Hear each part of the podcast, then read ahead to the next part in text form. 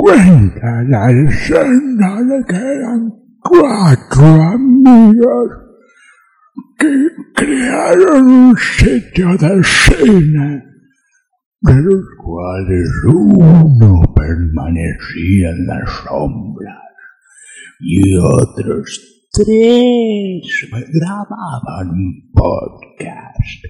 Ese podcast a veces tenía invitados, pero eso ya es una leyenda.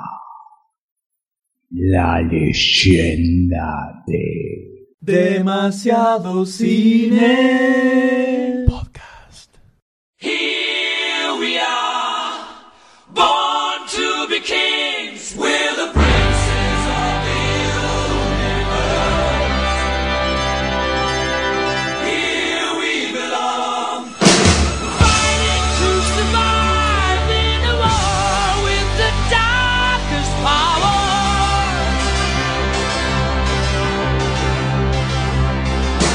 Hola a todos, bienvenidos a un nuevo episodio de Demasiado Cine Podcast. Completamente a destiempo. Quiero saber que comple- a destiempo totalmente salió eso. ¿eh? Bueno, igual queda grabado. Eso quiero que lo sepan. Eso quiero Yo que quiero decir que estoy acá en el primer piso con la ventana abierta y me están escuchando todos los transeúntes. Así Yo que- Como debe estoy- ser, yo como estoy debe desnudo. En vivo. Yo Sí. estoy Siempre desnudo. estás desnudo. No es ninguna novedad eso. Bueno, hay gente ¿Qué ¿Qué nueva. tal, M? ¿Cómo anda? Acá estábamos, vio, eh, sobreviviendo a la calor que Sí. nos agobia completamente en estos días. Y siempre la gente se empieza a quejar, ¿viste? Ya sabemos que hace calor, o sea, estamos todos transpirando. Sí, no bueno, pero vos necesario- haga frío o calor, ya estás transpirando, Goldstein. Sí, pero es, es porque uno tiene movimientos internos que no puede describir. ¿Qué tal, Goldstein? ¿Cómo anda? Yo bien, perfecto, en la recta final, en un destino incierto. Tanto tiempo. Tanto tiempo, hace como dos meses, ¿no? Más de dos meses, sí. Dos meses, ¿cómo era? Dos meses, veinte- Dos meses y 21 días. Ahí está. Ah, como el alcoholismo, lo llevas. Sí. Eh, bienvenidos a todos al podcast número 58 de Demasiado Cine. 57, ¿no era? 58, 57 es el de Superman. Bueno, Uh, uh.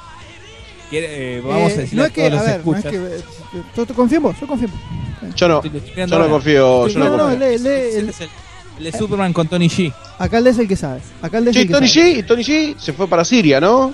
Y Sí, Tony G, lo no deportaron. sé, que, pe- problema de él, ¿viste? Se Tampoco fue es para, que- me parece que se haciéndole- fue para Siria a defender ahí. A defender a su los pueblo. rebeldes. Pero bueno, eh, debemos comentarle a la gente, que sí, diga, Eso. doctor D, No, dale eso, eso que vas a decir. que... Ah, hay Primero- telepatía, hay primero telepatía. tenemos que decir que eh, la es- presión disculpen, popular, la presión popular ha logrado nuevamente imponerse frente a las grandes multinacionales, ¿no? Eh, y Obvio. los deseos mediáticos y meramente consumistas del- de este Susana universo Jiménez. en el que vivimos. Exactamente. Estaban, eh, eh, estaban como locos eh, pidiendo el regreso, estaban eh, copando, ¿no? Plaza de Mayo. Sí, redes sociales, Twitter, en todos lados. eh, se, se dejaron de hablar de todos los, los, los problemas internacionales por el tema del podcast. Dicen, dicen que se formó el brazo revolucionario cinéfilo, ¿no? El BRC. Eh, es un brazo armado, ¿no? Violento, muy violento. Ponen bombas de celuloide. Cacerolazos. Eh, Claro. Así es, pero bueno, debido a la cantidad de mensajes y ya bordeando las, las amenazas a nuestra integridad física, Si es que la hay, ¿no? Si es que hay integridad todavía. Físico Física, hay, sí. integridad no sé. bueno, eh, es que dijimos, bueno, grabemos un podcast como sea, de la forma que sea. Y la forma es, en este momento, Esta. haciéndolo por Skype. O sea, Exactamente. No nos encontramos, es la primera vez que estamos grabando sin estar físicamente juntos para tocarnos, abrazarnos ¿no? y colocar nuestros cuerpos sudorosos uno contra el otro. Lamernos. Exactamente, sino que estamos a la distancia, frente a una fría pantalla Blanca. que, que no tiene nada de ese, de ese contacto humano tan cálido. No tiene es pelos para parte ustedes, ¿no? Que debe fundamental. ser, debe No, ser eso algo es terrible. doloroso. Eso es terrible. Eh, me, me cuesta me cuesta hablarle a, a esta ventana.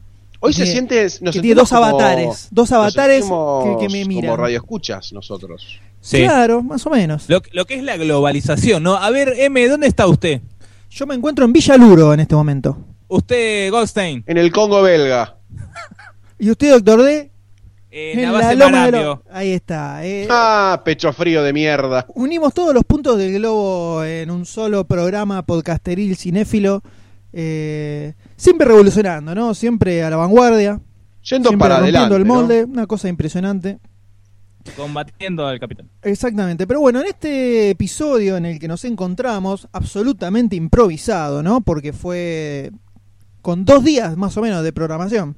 Uno y medio, uno y medio diría yo. Uno y medio, claro, uno y y medio. sin arreglar mucho. Exacto, uno y medio tipo, eh, grabamos tal día, listo, grabamos y acá estamos.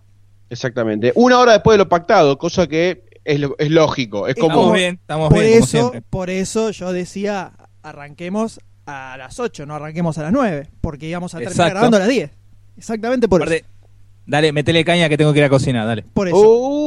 ¿Cómo está la pollera? bueno, por casa, ¿cómo andamos? No, A vos te queda poco, que eh. al señor Goldstein le Yo, vivo libre, camino con mis pelotas golpeando Sí, los sí. muros. Sí, Mientras sí, no sí. te escuchen, ¿no? No, no, Queda no, poquito. sí, obvio, eso está claro. Eh, pero bueno, uno, uno es libre, ¿no? Yo tengo pastito acá, me revuelco desnudo, me tiro Dentro agüita de en el pecho. exactamente una semana, ¿no? Estamos. Uh, de la parte legal. ¿eh? Exactamente, de Una la parte legal, sí. Una semana. No, una- eh, ocho días. Ocho días del. ocho días de la parte legal. ocho días de la eh, parte legal y diez, El dedo. y diez de la eclesiástica. Y diez de la eclesiástica. puede- y- ya, ya está, ya tiró todos los puntos. Se puede decir que estamos eh, anunciando el último podcast soltero de Goldstein. Exactamente. Es, yo Un pido aplauso, que. un aplauso. Exactamente. Muchas gracias, muchas gracias. Una cañita, una cañita al aire, ¿no? Como un podcast al aire. Exactamente. Exactamente, exactamente. Así que yo voy a pedir un fuerte aplauso. O sea Ay, que dentro de dos semanas Goldstein no graba más podcast, ¿no? No graba, no existe más. Sí, no existe más Goldstein. Ahí está, ahí está. Esa fue la gente aplaudiendo. Pero bueno, en este programa tenemos, eh, tenemos unas fichas, un cóctel fichístico breve, como para eh, entrar un poquito en calor, ¿no? Después de tanto tiempo que no grabamos. Por favor. Después vamos a pasar a una pequeña mesa redonda en la cual básicamente vamos a comentar un poco cada uno qué cacho estuvimos haciendo en dale, estos dos meses. dale. Cosas que vimos, cosas que leímos. Cosas ¿Entran que se nos actividades ilegales? Todo, todo, absolutamente todo. O sea que queremos saber datos de los preparativos. Bueno, un top lo- 5, un top five aunque sea. los van a tener en los entretelones del casamiento de Goldstein. Exactamente, exactamente. El backstage. Exactamente. Y finalmente vamos a terminar con una review de un medio estreno, podríamos decirle. ¿Podemos decirle estreno? ¿Sí? En cartel de la película. Eh, ponele. Eh, nada más y nada menos que Star Trek Into Darkness. Eh, también conocido como Star Trek 2 de la generación nueva de las películas que se hacen ahora, que son la continuación, pero a la vez el principio de la saga, ¿no? Claro. O en el, en el universo Doctor D. Diano, Star Trek 2, el orgasmo infinito del Doctor D. Exacto. el orgasmo constante del Constante. D. All the no me time. aguanto que salga el DVD para comprármelo. El DVD, ¿viste? No sé si Claro, sí, sí. cómo El, el. DV. El DV. El Exactamente. Pero bueno, muchachos, ¿le parece que arranquemos con las fichitas? DV. Allá vamos.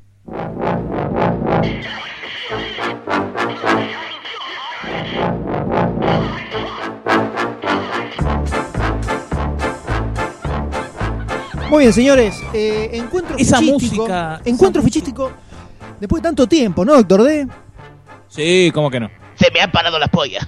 Bueno, Caramba. Con ese nombre, con ese nombre, perdón. Ay, no, se me escapó. Con esa música, ¿no? claro, es una Claro. entradita lo que vamos a tener en este momento. Che, Es una entradita. hablando en serio, me hace falta acá la, la, la picadita, las papas fritas, toda esa Sí, cosa acá. no, encima son las nueve de la noche, tengo una lija que no te puedo explicar. compré unos cereales acá.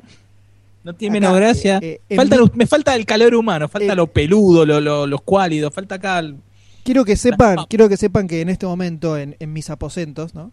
Están comiendo y yo me, me, me aboqué al podcast. Me parece ¿qué querés? Fíjense ¿Qué lo que el sacrificio. un El sacrificio, eh, no sé, yo creo que alguien, cuando alguien vuelva de cierto curso de, de idiomas, va a alargar Sí. todo y se va a ir corriendo con la cola entre las patas. ¿eh? No, no voy a decir, no, No, no, no, No voy a dar nombres. No voy a dar nombres. no, no, no, no. Pero ahí no, veo no. un deadline bastante, bastante marcado, ¿eh? Bastante No, marcado. no, para nada, Ya- para nada. Ya yo- dejé todo listo para que cocine. Che, no nombramos a toda la gente que, que hizo posible este podcast reclamando en, en, en, todo- Sí. en todos los medios de comunicación. Eh, Por un sí. lado tenemos al señor Otrevor, que dejó un mensaje un mensaje en, en- en el sitio fiel a su estilo narrativo, ¿no? Exactamente, con, su, con toda su impronta. Exactamente. Luego, eh, Batman. Quiero decir que mis gases no son tan mortíferos, nada más. No sé. No, no hay nadie vivo para decir lo contrario.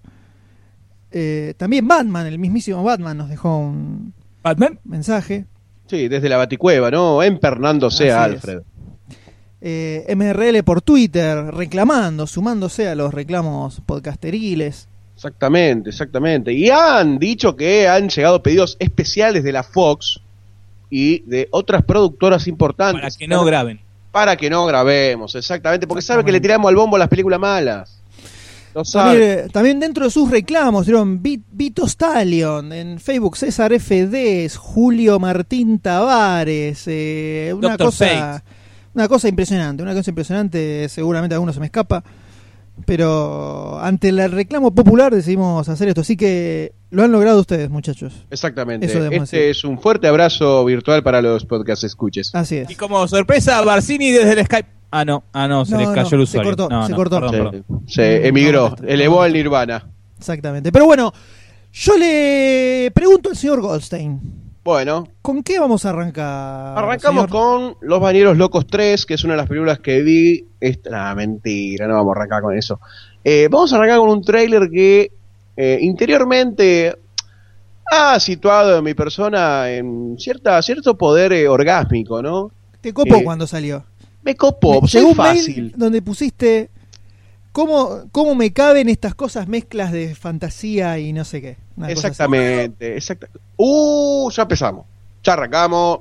Claro, Se esto está, es no, se está aprovechando que no, que no, no está al lado. Exactamente, es aprovechando sencillo que- bardear por Que- micrófono. claro, gato. que no podés pellizcarle los senos. Por eso. Sos un prostituto. No, no están viendo los gestos que estoy haciendo. Sos un no, gigoló. no los veo.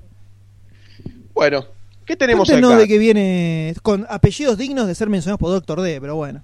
Y bueno, vamos a tratar de mencionarlo de la manera más parecida al Ay, Kenu Reeves, ya está. Ah, y leíste los que vienen después. Este, Universal Pictures nos trae, ¿no? Un trailer eh, de 47 Ronin, si querés te lo digo en inglés, ahora te lo digo en castellano. 47 Ronin. Este, sé que no es así, pero no ¿No es la importa. casa de ropa esa? No. No, ¿vos tenés ganas de sponsorearlo esto? Como siempre, porque me parece que vos arreglás sponsor por debajo de la mesa. No, tengo, tengo otra cosa. Bueno, bueno. Tenemos 47 Ronin, que es eh, la ópera prima de Carl Reins, ¿no? Este, que bueno, como dice el nombre, es la ópera prima, ¿no?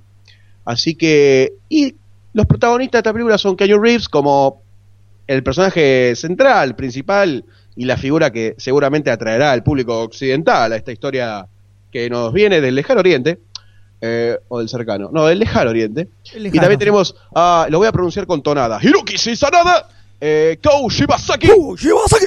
Tadanobu Asano y Rinko Kikuchi. Dice que es Córdoba. Eh, bueno, acá lo peligroso, Rinko lo peligroso. Kikuchi es la muchacha de Titán del Pacífico, ¿no? Sí, lindas, lindas. Lindas. Eh, párrafo aparte. Gemelas. Linda la nena, ¿eh? ¿Cómo está esa nena? Em, bueno, eh, lo peligroso acá es que está Chris Morgan, proveniente de, o responsable de Wanted, eh, y Josisin Amini, el ave negra o Drive, que es la otra contraparte de lo que es este... Sí, un mix muy extraño. muy extraño, sí, Muy muy extraño. extraño. eh, que es como que uno se podría llegar a encargar del armado de la historia y el otro de la acción, ¿no? Por Rápidos y Furiosos 6 más que nada, porque Chris Morgan estuvo en Guante y Rápido y Furioso 6. eh, hicieron el guion a partir de una historia de Morgan y Walter Hamada, ¿no? Amada. Hamada, yo le digo Hamada. Eh, bueno, y esto nace de una antigua e inmortal leyenda japonesa, ¿no? Este, que es una aventura épica y fantástica, que de ahí venía mi mail, ¿no? Abogando a que esta película seguramente me iba a gustar, que no estoy adelantando ficha igual eh, todavía. Así que, bueno, como decíamos, está protagonizada por Keanu Reeves, que es como el, el samurái, el, o como se le dice en esta historia, encarna a un Kai, ¿no? Que es un exiliado quien se une a Orsi, que es Hiroki Sanada, el líder de un grupo de 47 samuráis que están como proscriptos, son como outcast, ¿no? Trabajan en paralelo, es, una, es un grupo paramilitar, por decirlo de alguna forma. Y juntos van a vengarse el malvado señor de las tierras que asesinó a su maestro y terminó con lo de su especie. Este- Fin, dale. Fin, eh, mucho más Fin. no necesitamos saber. Eh, la realidad es que el tráiler contiene tiene un alto contenido erótico en lo que es eh, simbologías eh, orientales Decilo, decilo. Decime, ¿qué? No, decilo. ¿Qué tengo que decir? Lo que estabas por decir. Y claro, esto. Em, el Doctor D vino a poner palos en la rueda hoy, ¿eh? El Doctor D está complicado. Silencio Tome de medicamento. radio. ¿Cómo? No tomé el medicamento. Bueno, este, así que el tráiler nos ofrece una aventura épica, ¿no? Desde atravesando tierras un poco no tan reales y algunas fantasiosas, este, con gigantes, eh, trolls, eh, espadas láser, espadas de fuego eh, y Shenrongs asesinos, ¿no? Voladores, que bueno, es un mix bastante loco, ¿no? Sí, como que agarraron así todo lo que se les ocurrió que podía pegar un toque con mitología medio oriental y lo tiraron ahí adentro, ¿no? Todo junto, es una Lo gran sopa de revolvieron y salió la película. Exactamente. Le voy a exactamente. hacer una pregunta, señor Goldstein. Usted como embajador de esta película prácticamente. Ponele. eh, viendo el tráiler, ¿no? Sí, sí, ¿No sí. te pasa que viendo el tráiler no se entiende un joraca de qué se trata? Sí, Sí. pasan Soy dos yo cosas, nada más. No, no, sí, pasan dos cosas. Una que no se entiende mucho, nada. eh, y O sea, otra hay, que hay como cosas, espadas, claro. dragones, saltando todo, pero eh, de- de nada. Todo, mucha gente oriental y que hay un Reeves en el medio que no sé si lo eligieron por los ojitos, ¿no? Sí, me parece medio Me choto pareció el M. mm, que no se entienda nada, ¿no? Que no se a- entienda nada y que Sí. muestra muchas cosas, ¿no? Muchas cosas que inconexas Entre sí. entre sí, claramente. Sí, sí, sí, señor. Sí, Sí, señor. tiene una onda Tire y el dragón, se, se ve ciertos choreos a Sanji Moon también. Sí, ¿no? No sé por dónde puede ir esto, te digo la verdad. Es extraño, la verdad que es extraño. Por un momento me hizo acordar a. ¿Cómo se llama? Sucker Punch también, no sé por qué. Sí, la verdad que sí, a mí también. Es como que tiene una acción similar. No sé, vamos a ver. Eh, hay como puntitas que son atractivas desde lo que sugiere, pero desde que lo que te muestran quizás no tanto, ¿no? Sí, está medio complicado. Mm, Sí. Es como dudoso. Al menos, al sí. menos. Dudoso al menos. Y le voy a preguntar, señor Goldstein, si usted tuviera que decidir si le coloca o no le coloca ficha a esta película, ¿cuál sería su veredicto? Lo piensa, lo medita, evalúa todas las opciones. Está intentando, la pone, la saca, la da vuelta, la tira para un lado, la tira para el otro. No se decide a Yo creo- sobre la mesa, soltarla o no. Y va a decir, nos va a decir, Goldstein nos va a decir, y si le pone o no pone la ficha. Pero vamos a la pausa. Bueno, este, yo le puedo, le arrimo una fichita, le arrimo una fichita. Eh, total. Tan, Total es gratis. medio que no agarras una, ¿viste? Y viste, no nos vamos a poner nortiva ahora. Ah. Este, no, me parece que me parece que puede llegar a andar en cierto en ciertos lugares de la historia. No creo que nos va a vol- nos vaya a volar la cabeza, ¿no? Pero bueno, no sé, yo le, le- le doy una cuota de fe y esperanza. Lo que sí me la baja bastante es Kenny Reeves. La verdad me la baja bastante. Y pasa que lo tienen como la figura. Sí, sí, si hubiesen puesto otros chinos genéricos, nadie le hubiera dado bola. La realidad es esa. La realidad Sí, es sí. xenofóbica. Acéptenlo. Basta. Y Doctor D, entonces le pregunto, ¿qué opina esta película? Eh, mira. Es- me llama. No, vos sabés que esta cosa me hizo acordar mucho acá comparando con sí, ríanse, porque te, viste que que arranca, engancha esto. Sí. Eh, me hizo acordar también mucho a, a Sucker Punch. Me gustaron cómo se vieron los efectos, esa goma, pero sí, no se entiende una goma. No se entiende una goma. Está bueno el efecto de la minita esa que se convierte en dragón. Pero también me hizo acordar mucho al último Samurai. Es la de Tom Cruise. Pasa que hay un actor que, que es del último Samurai. Creo que es eh, Sí, el Hiroyuki chino. Sanada. El chino, bien, bien, Goldstein, bien. El chino. Chino. No, pará. Si ustedes ven la imagen central, van a ver a un chino. O sea, además de todos los chinos, van a ver a un chino en particular y va a decir, ese es el chino que decía Goldstein. Pasa que se supone que son japoneses. No importa, no importa. Del Estás en el medio del cine y, dice- y Es como- pegás el grito. claro, Ese es el de es como, Goldstein. es como que te digan nada, un chileno, y no te va a copar. Bueno, pero los chinos no entienden castellano, bola triste. Entonces, cuando decimos eso, estamos todos, somos todos hermanos. Tenemos todos pito y culo, somos todos hermanos y, y No todos. Bueno, pero el Ya, femsex- o sea, no me acuerdo. está ahí ya, fíjate, ¿no? Fíjate cómo directamente, directamente está discriminando a todas las mujeres. Todas, Ah, todo el género eh. femenino, no existe. No es así, no es así. Es por eso que, gracias al casamiento de, entre el mismo sexo, Goldstein dentro de una semana. Exactamente, ¿no? Va, va a, va a entregar el anillo. Vos tenés ganas de otras cosas. Vos tenés ganas de bardear. Voy a hacer párrafo aparte y que la gente se acople a mi lucha, ¿no? Vos vas a bardear en vivo, en directo, en un podcast internacional el casamiento de mi señora. O sea, creo que alguien te va a ir a buscar a tu casa. No sabe dónde vivo. Todavía. Sí que sabe. Sí, no, que sabe, no, no sabe. Ella sabe todo. No sé cómo hace, pero lo mm. sabe. Eh... Es más, debe estar escuchando este podcast sin haberlo publicado. sin haberlo grabado todavía. ¿Sabes sabe cómo termina? Está escuchando en vivo. Doctor D, ¿le pone o le pone la ficha a esta película? Dale, no, no le pongo la ficha. ¡Uh! Qué orti, tenía que ser ¿no? El mejor visualmente va a estar buena. Después de tantos meses se le cerró el imen de nuevo al puto. Fuertísimo, fuertísimo, fuertísimo, la verdad. Siento que, la, que visualmente va a estar buena, pero siento que va a ser la historia, va a ser un pelotazo y me voy a aburrir en el cine. Eso ah, sí. no. Disculpame que te lo diga. Me ha gustado, me ha gustado cada película, Dago, mirá, si empezamos a hablar, si empezamos a hablar... Por Dios, por Dios. Este podcast dura, ¿sabe qué? Toda la noche, como anoche. All eh, night long. All night long. M, ¿qué opina usted acerca de Ronin? Eh, creo que se eh, chorea un poquito de todos lados, busca hacer una especie de mix de distintas películas, lo meten a Keanu Reeves en el medio para darle un aire matrixero, ¿viste? Viste que Keanu Reeves quedó después de Matrix como una especie de actor de, de películas sci-fi locas. Sí. Por alguna razón, quedó Raro. así como enganchado. Es como la gran oriental. Claro, y como aparte tiene los ojitos medio rasgados, los meten en el medio, total, dicen, entre todos los orientales no va a desentonar, entonces ya eso me da un poco por el or. Eh, no le voy a poner la ficha a la película. Ah, claro. A ver, Goldstein, decir algo, Leme. Vinieron todos muy vírgenes acá, ¿eh? Todo, me parece que dejaron los huevos en la mesa del comedor, se ve. Se ve. No, no. Comedor, discúlpame. No le voy a poner la ficha, pero eh, no descarto que tal vez garpe. O sea, es una. Es una, es una ficha veleta, una ficha es veleta. Una, es una ficha que cae así como de canto y, se, se, cae de la mesa, no queda arriba, pero que estuvo ahí. Es una ficha Banelco, ¿no? Me pones un sobre y arranca. Más o menos, podría ser. Qué duro. Ah, todavía. Podría ser.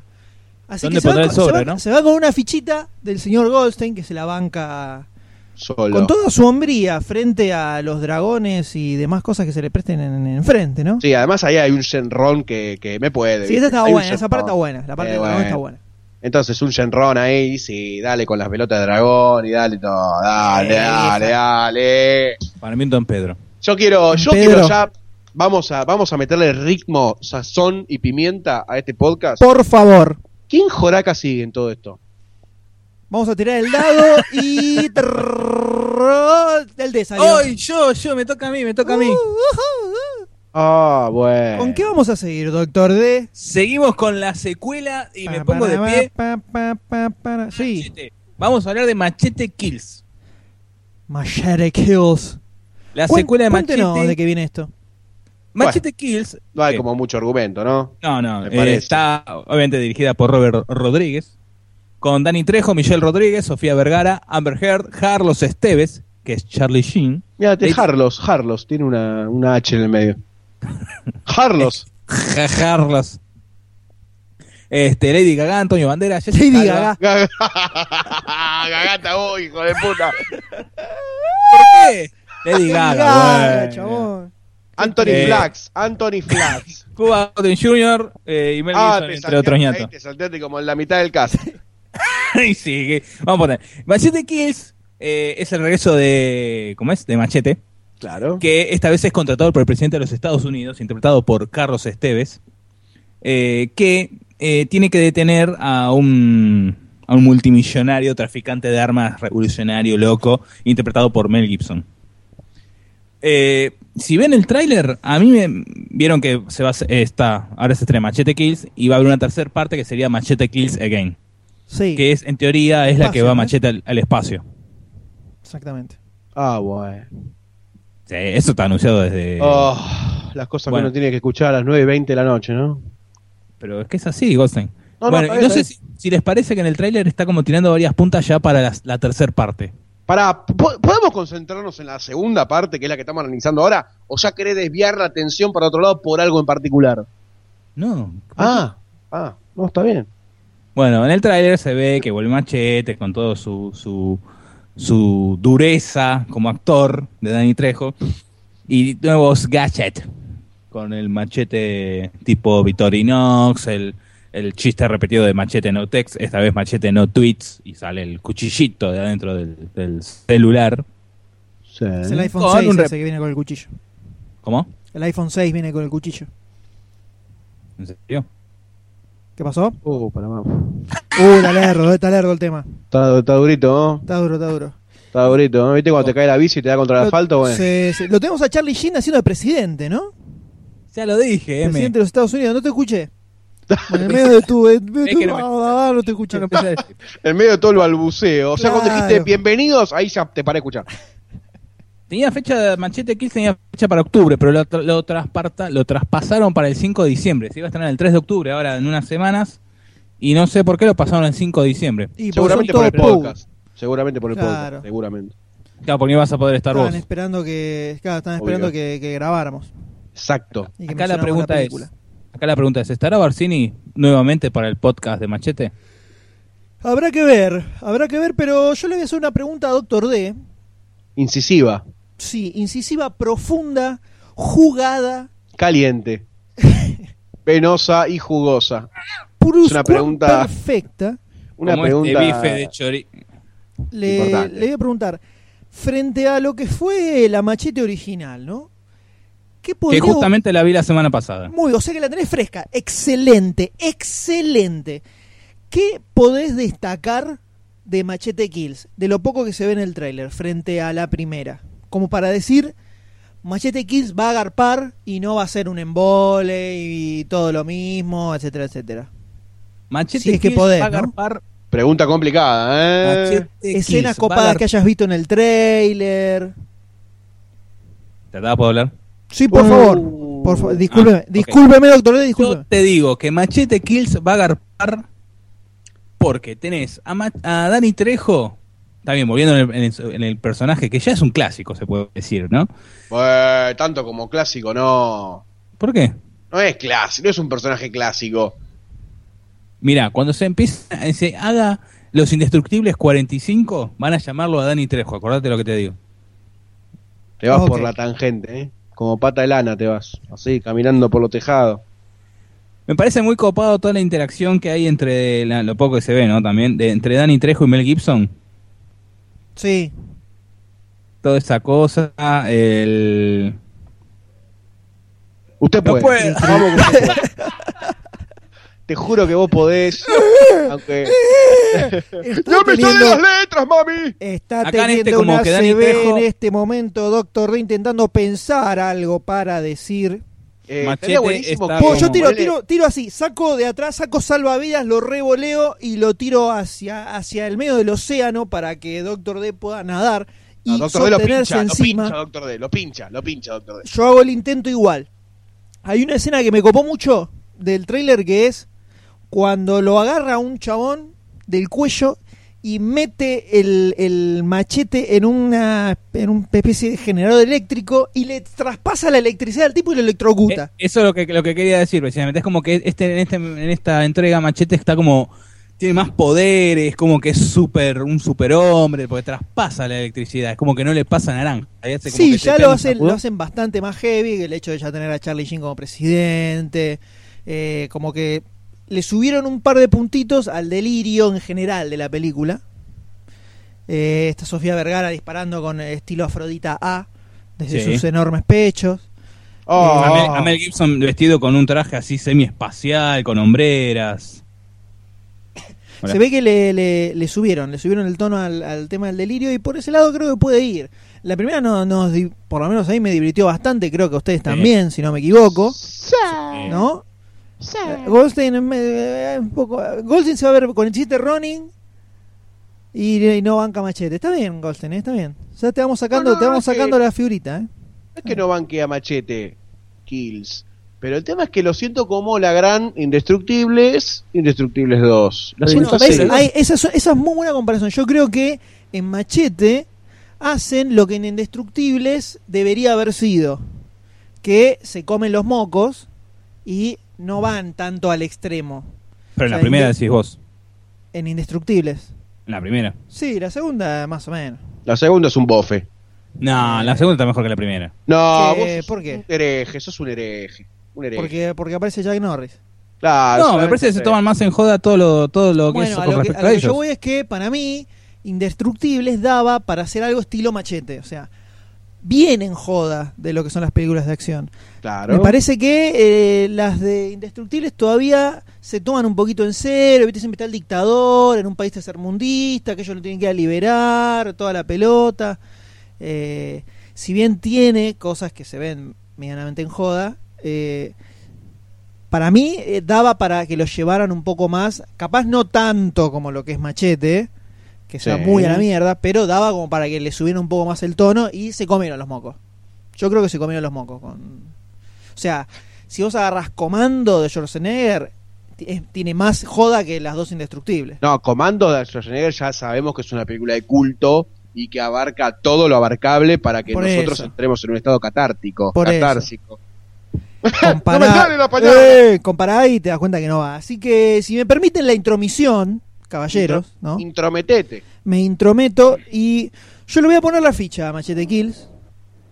Le pongo la ficha eh, a Robert Rodríguez primero y a que por, por lo menos lo que viene el trailer, al menos en el, en el segundo que es el que tiene un poquito más de sustancia, eh, vi como muchos elementos locos como para que la peli pueda llegar a estar copada. Espero que eh, no se termine convirtiendo en un embole donde es escenita descolgada detrás de escenita descolgada, eh, así hasta el infinito, ¿no?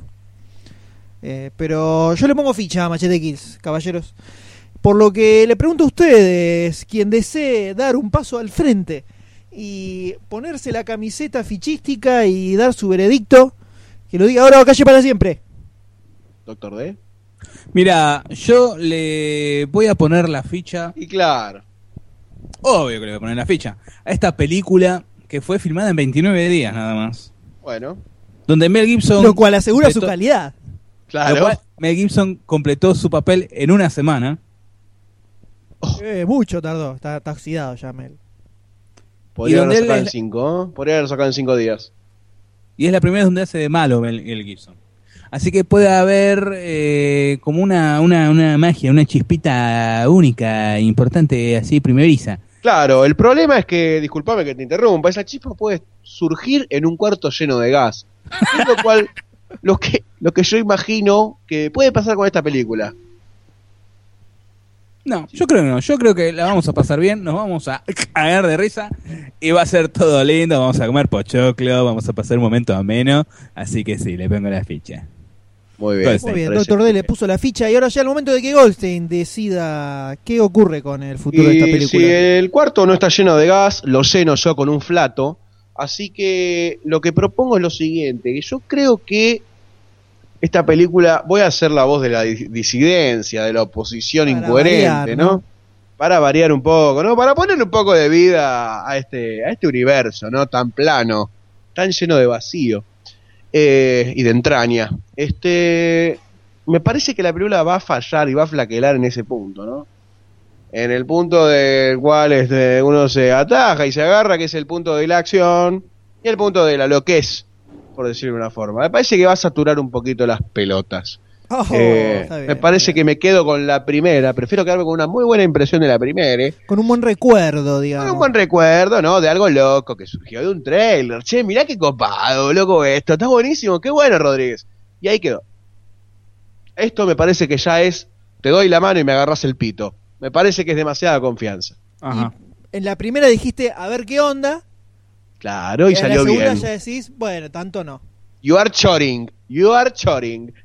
Entonces no va ficha.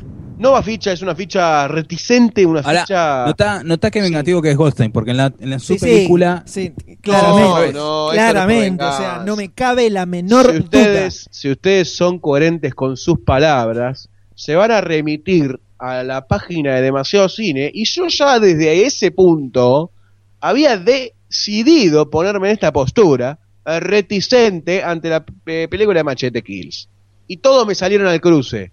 Pero no, yo soy como la Carrió, coherente. Y hago denuncias coherentes. Esto es una denuncia coherente. No Muy bien, entonces se va con dos fichas. Machete Kills. Le sigue ganando a el maricón 47 de Ronin, Goldstein no ¿no? le puso ficha. Le sigue ganando a 47 Ronin. Nadie- esto Y- no es una, esto no es una puja y nada, esto no es una puja. Y ahora vamos te- a vamos a continuar con la tercer fichinguis de este podcasteringuis. Dale, habla bien, boludo. Idiota. A ver, ustedes saben que vivimos en tiempos en tiempos revolucionados, ¿no? El tema de la inseguridad se ve en en los noticieros, en los noticiosos. Lo vemos diariamente en todos los diarios. Eh, por lo tanto, eh, es momento de que alguien haga algo, ¿no? Para solucionar este flagelo en nuestra sociedad. Y es por esto que hay un nuevo programa de Eh, policías que está surgiendo en todo el mundo. Aparentemente acá el gobernador de la ciudad lo estaría trayendo, ¿no? Lo van a implementar en Tigre ahora dentro de poco. Y no me extraña. Se Mano trata- dura, gatillo fácil. Así es, se trata ni más ni menos que de los Robocopes. Que básicamente. Robocop. Los Robocopes. Que básicamente son eh, seres humanos medio transformados en robots que salen a combatir el crimen. Oh yeah, fuck yeah. Esto es una idea que en los años 80, los 80, ¿no? La primera, Exactamente. cuando estaban en un momento bastante heavy de los Estados Unidos, ¿no? Donde estaba Bastante- la época de los riots, era esa. Claro, la época de las pandillas. Exactamente, las Eh, pandillas asesinas y violadoras. se necesitaba una figura de autoridad que saliera a poner el orden. Es como sale la famosa película de Robocop de Paul, Ver- de mm, Paul Verhoeven. Eh, con esta mezcla sci-fi, acción delirante y toda esa, esa visión ácida que le pone Verhoeven a, a sus Y esa, películas sci-fi. esa violencia particular, ¿no? Sí, bastante, bastante cruda. Bastante crudelín. Donde teníamos al, al padre de Da 70 Show como, como malvado. Que exactamente, mirá si le da o no el porte, ¿no? ¿Viste? Que lo, que lo parió. Con el clásico, clásico papel interpretado por Peter Wheeler.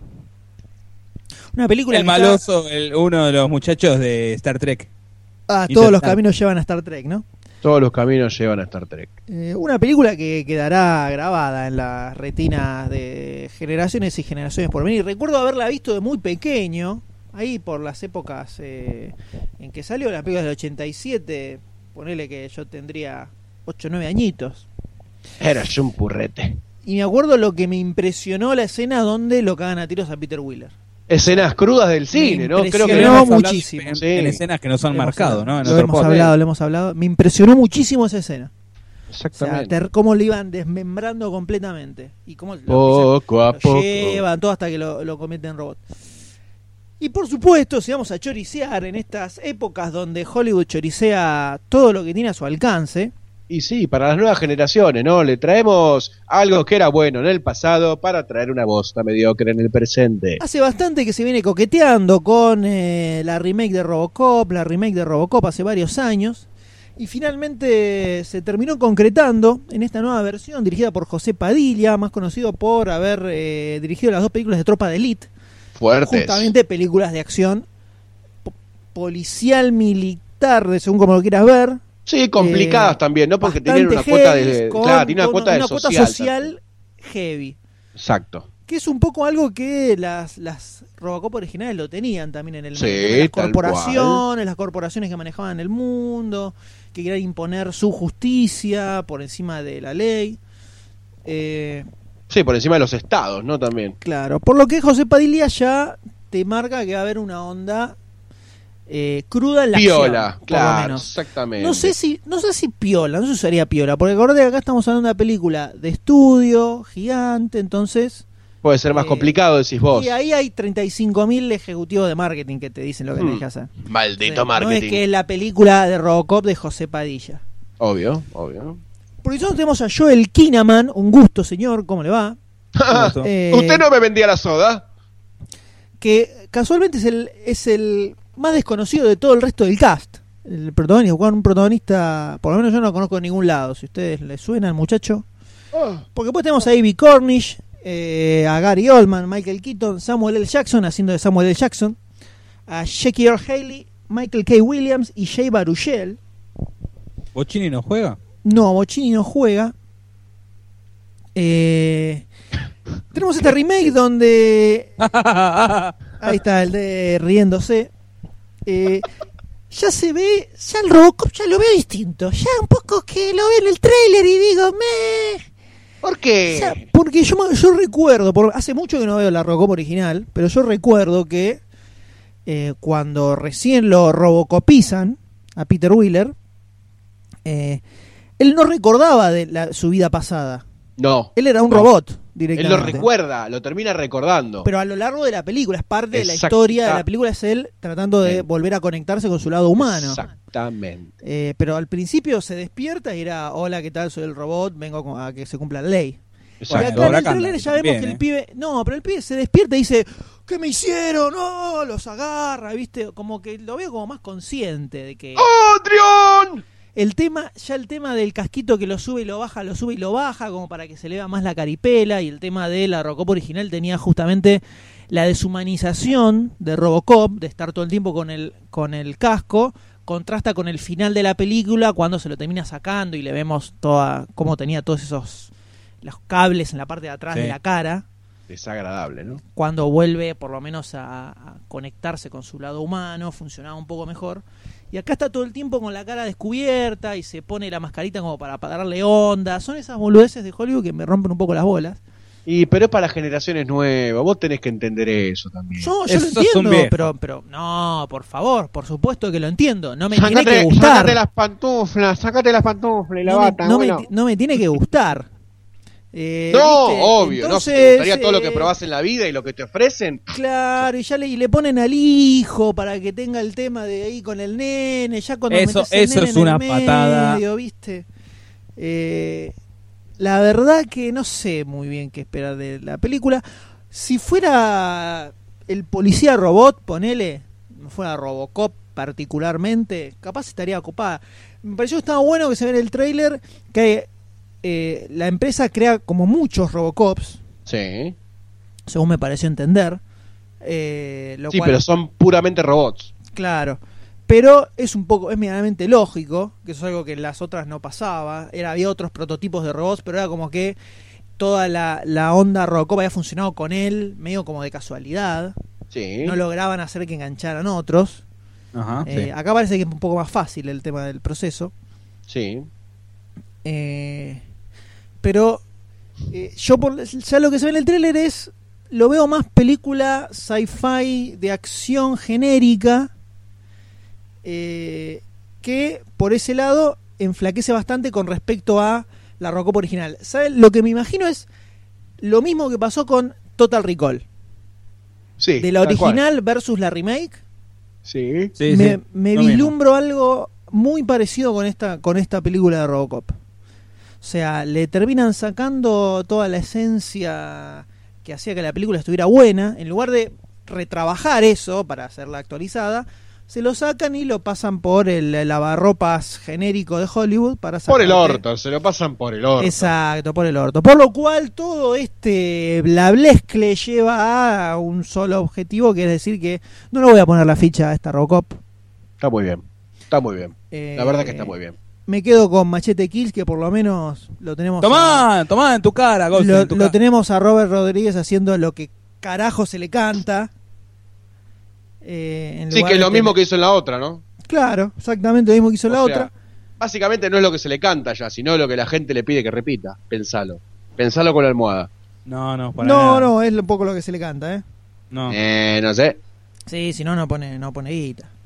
Eh, Eh, A mí lo así único que, me copa de este del tráiler es eh, al principio, primero Michael Keaton. El, re- el retorno de Michael Keaton. El red- Acá despega, ¿eh? Acá sí despega, ¿eh? Acá sí, igual. igual. Eh, vamos es ahí. el- las cosas que observa el Doctor D. Y ahora mira, cuando el traje es plateado, está bueno. Está bueno porque eh, si te fijas tiene es es un traje el, de- el traje de los ochentas como estilizado mientras que ladra el perro. Pero después cuando Michael Keaton dice, ya se le hace falta algo un poco un poco más negro y él lo pintan de negro, ahí sí, ya es horrible y no no me causa eso de que se baja el casco, tiene el LED ese rojo. Y No, no, no me cierra, no. y aparte, me- meterle el cosito ese del pibito. La mujer, tienes que hablar con tu hijo. Y el pibito acariciándole la pierna y el, y el, y el, Eh, vos pensaste que era la pierna, iluso, iluso. Y el Murphy mirando para cualquier lado. No, eso ya. Eso, esto, por todo esto y mucho más, no le pongo la ficha. Pero, a mi negro no me molesta el traje negro. En vez de tiene su No, onda, no, ¿eh? no. Está mejor plateadito. Pero negro es como una cosa, no se nota nada. Pero vos sos un de retro terrible. Vos lo hacés porque solamente no es igual que el del original. El problema no radica que si es negro o plateado. ¿O no? No, pero es un detalle que hay. Es uno de los detalles que en los que yo me fijo. Oh, no, eso ya sabemos que te fijas en los detalles, que nadie Bueno. se fija. Pero es como que tampoco pasa todo por el traje, ¿no? Porque Ahora, el traje en sí está bueno. El M no le puso la ficha, ¿sí? No. Sí. Uno de los posibles candidatos para interpretar a Murphy era Michael Fassbender. ¿Ahí le ponías la ficha? No pasó, así que no puedo, no puedo responder. No voy a responder Y a otro de los posibles candidatos era Russell Crowe. Creo. No, Russell Crowe ni en pedo. No, Ah, está muy gordo, no le entra la armadura. Le hacen lo- los abdominales para afuera, ¿viste? Solo yo sí puedo comentar que claramente, claramente Michael Fassbender es mejor actor que este muñeco que pusieron de protagonista. Creo que hubiera leveado. Se lo tocaste a Fassbender, Creo saltó como hubiera- una loca. Creo que hubiera leveado bastante la película, pero la dejo ahí nada más, ¿eh? ¿Sabés que se compraba el muñequito, no? O sea, decía Fassbender, se le compraba. Tamaño natural. Uno en uno. Eh, Entonces, Doctor quiere- D no le pone la ficha tampoco. No, no le pongo la ficha. Se no, va no me sin- convence. sin- y todos sin los dos. caminos llevan a Goldstein, entonces. Como siempre, ¿no? El, ¿La el horizonte. No, no, creo que en este momento. A ver, si el trailer. Yo creo que uno de los problemas también que no ayuda para nada es el trailer. Si el, el trailer está armado como si fuera también, además de que seguramente lo sea, está armado como una película genérica de acción. Cualquiera sea. Es lo que Entonces no ayuda. Claro, porque, bueno, por eso te digo. Seguramente lo es. Pero ponele que tenga la, duda de que no lo fuere. Si te hubiesen armado el trailer de otra forma, si te lo hubiesen vendido un poco más desde el lado esa de la, de la mezcla entre lo robot y lo humano, por ahí, por ahí te convencía un poco más. Pero como sabemos que Hollywood tiene garras grandes y apócrifas, este yo no le voy a poner la ficha porque ya me, la- ya me la comí con Total Recall. Y otra vez no me la fumo, ¿sabes? Entonces se hacen tres, tres fichas negativas, tres no fichas. Me gusta el traje. El sí, traje me después, el, el. Igualmente, ¿sabes qué? A mí me, se me, hace, me da como más robótico el del original. es como más que este. toscón. Sí, sí, sí. sí. Claro, lo veo como más robot. Acá lo veo y digo, bueno, Es un- el es chabón un traje. tiene un traje puesto arriba. No sé si el hecho de que la mano, viste, es la mano de él. Eh, pero o que anda lo- más con, eh, con la cara al descubierto, decís vos. No sé si, no sé bien qué, pero lo veo eh, por el diseño en general. Lo veo como más como una armadura que tiene puesto un tipo. Y en cambio el original tenía como, como caños que salían, me acuerdo en la, en la parte de la pantorrilla, eh, como si fueran cañitos por todos lados. Era como más. eh, Bueno, hay que más ver robot también- me, se me hacía. Hay que ver, esto es un tráiler y casi todo lo que vimos fue acción o poses pelotudas. Hay que ver en la película cuando el chabón está como interactuando tranquilo, por ahí ahí lo identificamos más como robot y después eh, la imagen icono popular que se nos genera en el cerebelo es de un robot, porque también vos Robocop sabés que es así, porque ya la viste. Pero por ahí acá cuando funciona de esa forma, por ahí te lo comes. Hay que ver, Ah, hay que ah, ver. Ahí les paso por el Skype una foto, una dirección, obviamente, ¿no? Para que vean la foto. Eh, así el traje está pulenta, que después lo voy a poner en el Facebook. Así todo plateadito, es, es como. Es el remake, el traje remakeizado de los 80. Está muy bueno. Después, agarra, lo pintan de negro, fíjate, dos fotos más atrás, y es como que está estilizado, más pegadito el cuerpo. Bueno, esa, esa imagen que pasaste exactamente, se nota lo que digo, que parece una armadura o un traje que tiene puesto un chabón. No, yo veo más en la que tiene, se ve con el Getra negro, que ahí lo estoy mandando. El, sí, me, tratemos de no morfar el ancho de banda con Claro, mirando imágenes y toda la pelota que, viste. No, se escucha que- perfecto igual, ¿eh? Hay que darle al Skype, eh. Eh, yo, el traje, el primer traje que mandaste, eh, lo veo y me, se me hace más como un disfraz que un robot posta. Si vos te. Mira, yo voy a, ya que estamos mandando imágenes, yo voy a mostrarle, voy a pasarles una. Esto después lo- Chicos, Dr. chicos, me hice, el, me hice el cavado, ahora les mando una foto.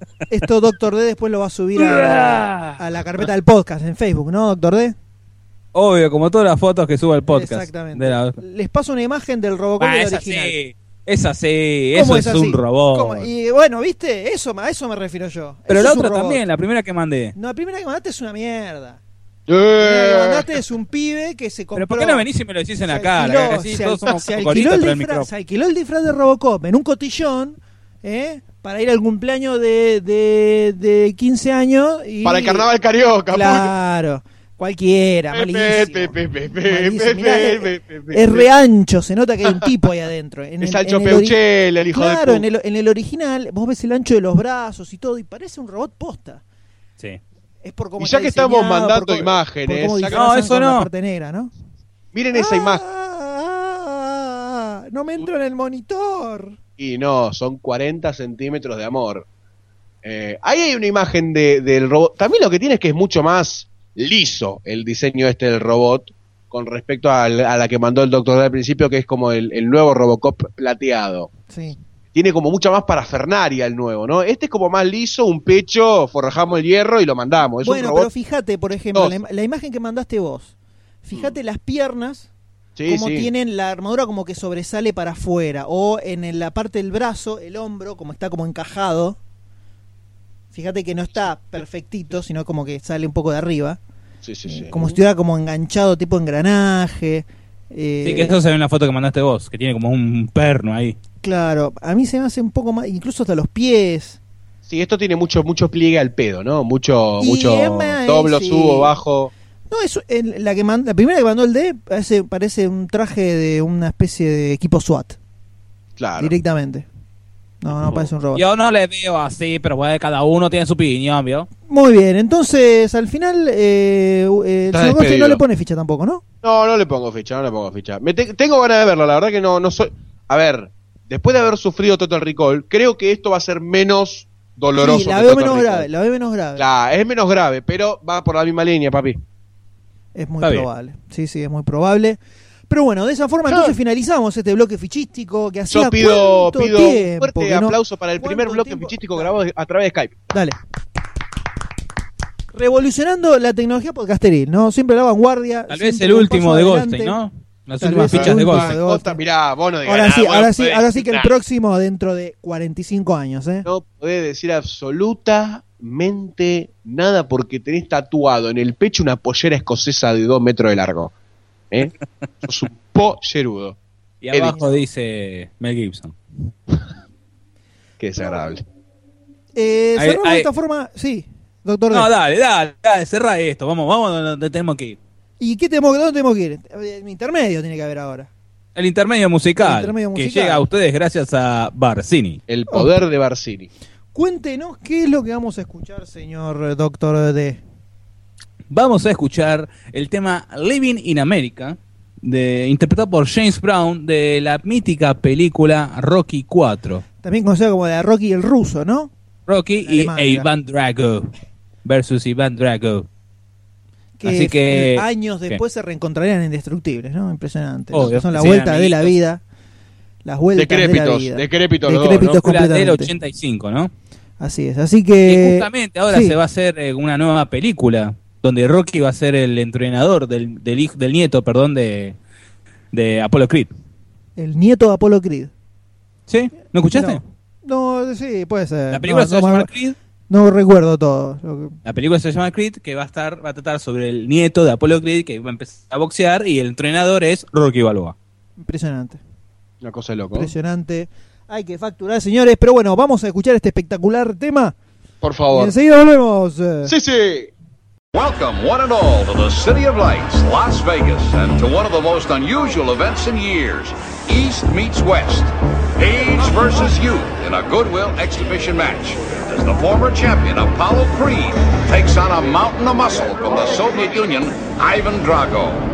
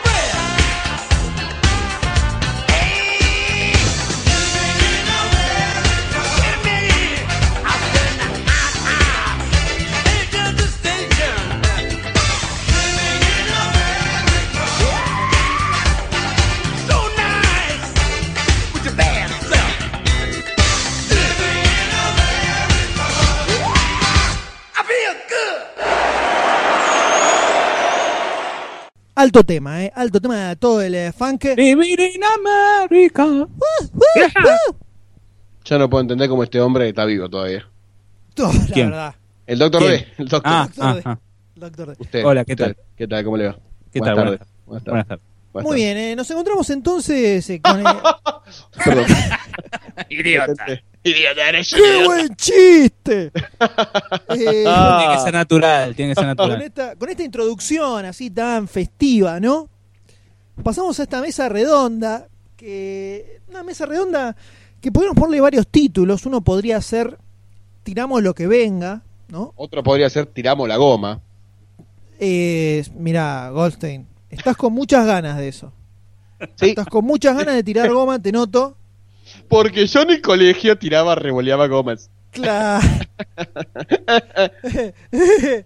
Eh, pero básicamente la idea es comentar un poco ¿Qué hicimos en estos dos meses y 21 días? ¿Qué hicimos? ¿Qué en general, ¿Qué- qué- lo que venga, lo que, lo que se nos ocurra, lo que sea. Cualquier cosa. Cualquier cosa, uh, Cualquier cosa. ¿Quién Guarda. ¿Quién quiere? No, sé, ustedes quieren que empiece porque me parece que hoy por hoy soy como la fuente, el, san- el santo grial de cosas que me pasaron en los últimos dos meses y medio. ¿Puede, eh, ¿Cerramos con Goldstein o No, vayamos su- mezclando, vayamos mezclando. Vamos ¿Qué quiere mezclando. Tiene un par de cositas. Que, que arranque Goldstein con un par de cositas nomás. Yo, de la vida en general, no arrancamos, no Lo que mezclamos. sea, cine, lo que, lo que gustes. Cual- lo que Es gustes. la mesa está bien. redonda, es una mesa de café esto, estamos acá hablando vía Skype en una mesa de café. No, Exacto. bien, porteño. cosa rarísima lo que acaba de decir, pero vamos a, a situarnos en esa situación hipotética así, ambientación. Este, que estamos en eh, la recta final hacia el casamiento, ¿no? Con mi pareja. Eh, por ende, esto generará muchos Un pensamientos. aplauso, un aplauso. Muchas gracias. Muchas gracias. Muchas gracias. Y a todo esto, a todo esto tengo muchas anécdotas de taxistas y remiseros a los cuales me llevaban a hacer ciertos trámites y me preguntaban, "¿Y che, qué vas a hacer? Y no, vengo a hacer esto porque me tengo que casar. ¿Estás seguro? vos?". Y, y la repregunta esa me rompía. Unos Llegó un amigos, punto- unos amigos. eh. unos amigos. Yo llegaba a un punto que decía, a ver, papá, faltan 10 días para que me case. ¿Hace falta que me lo preguntes ahora y de esa forma? ¿Pero ¿Estás Además, sos un taxista, no te conozco, no me conoce, no conoce nada, pa. Y, y se ponían a veces un poquito El, densos. el El, taxista sabe todo. ya, por taxista favor. es Dios, el taxista es Dios. Barcini. El taxista, claro, es la reencarnación de Barcini, ¿no? Eh, yo creo que cada taxista cuando llega a su casa apoya la llave del auto y le reza a un altar a Barcini. Y su calva, y su En, calvo en brillo. realidad todos los taxistas son Barcini. Claro. Ah, es, es como un omni, una Distinto- son distintos, aspectos de Barcini. Exacto. Ah, o sea que está el Barcini come traba. También, por supuesto. Barcini está en todos lados. acabamos de ofender al 50% de la población mundial, pero bueno.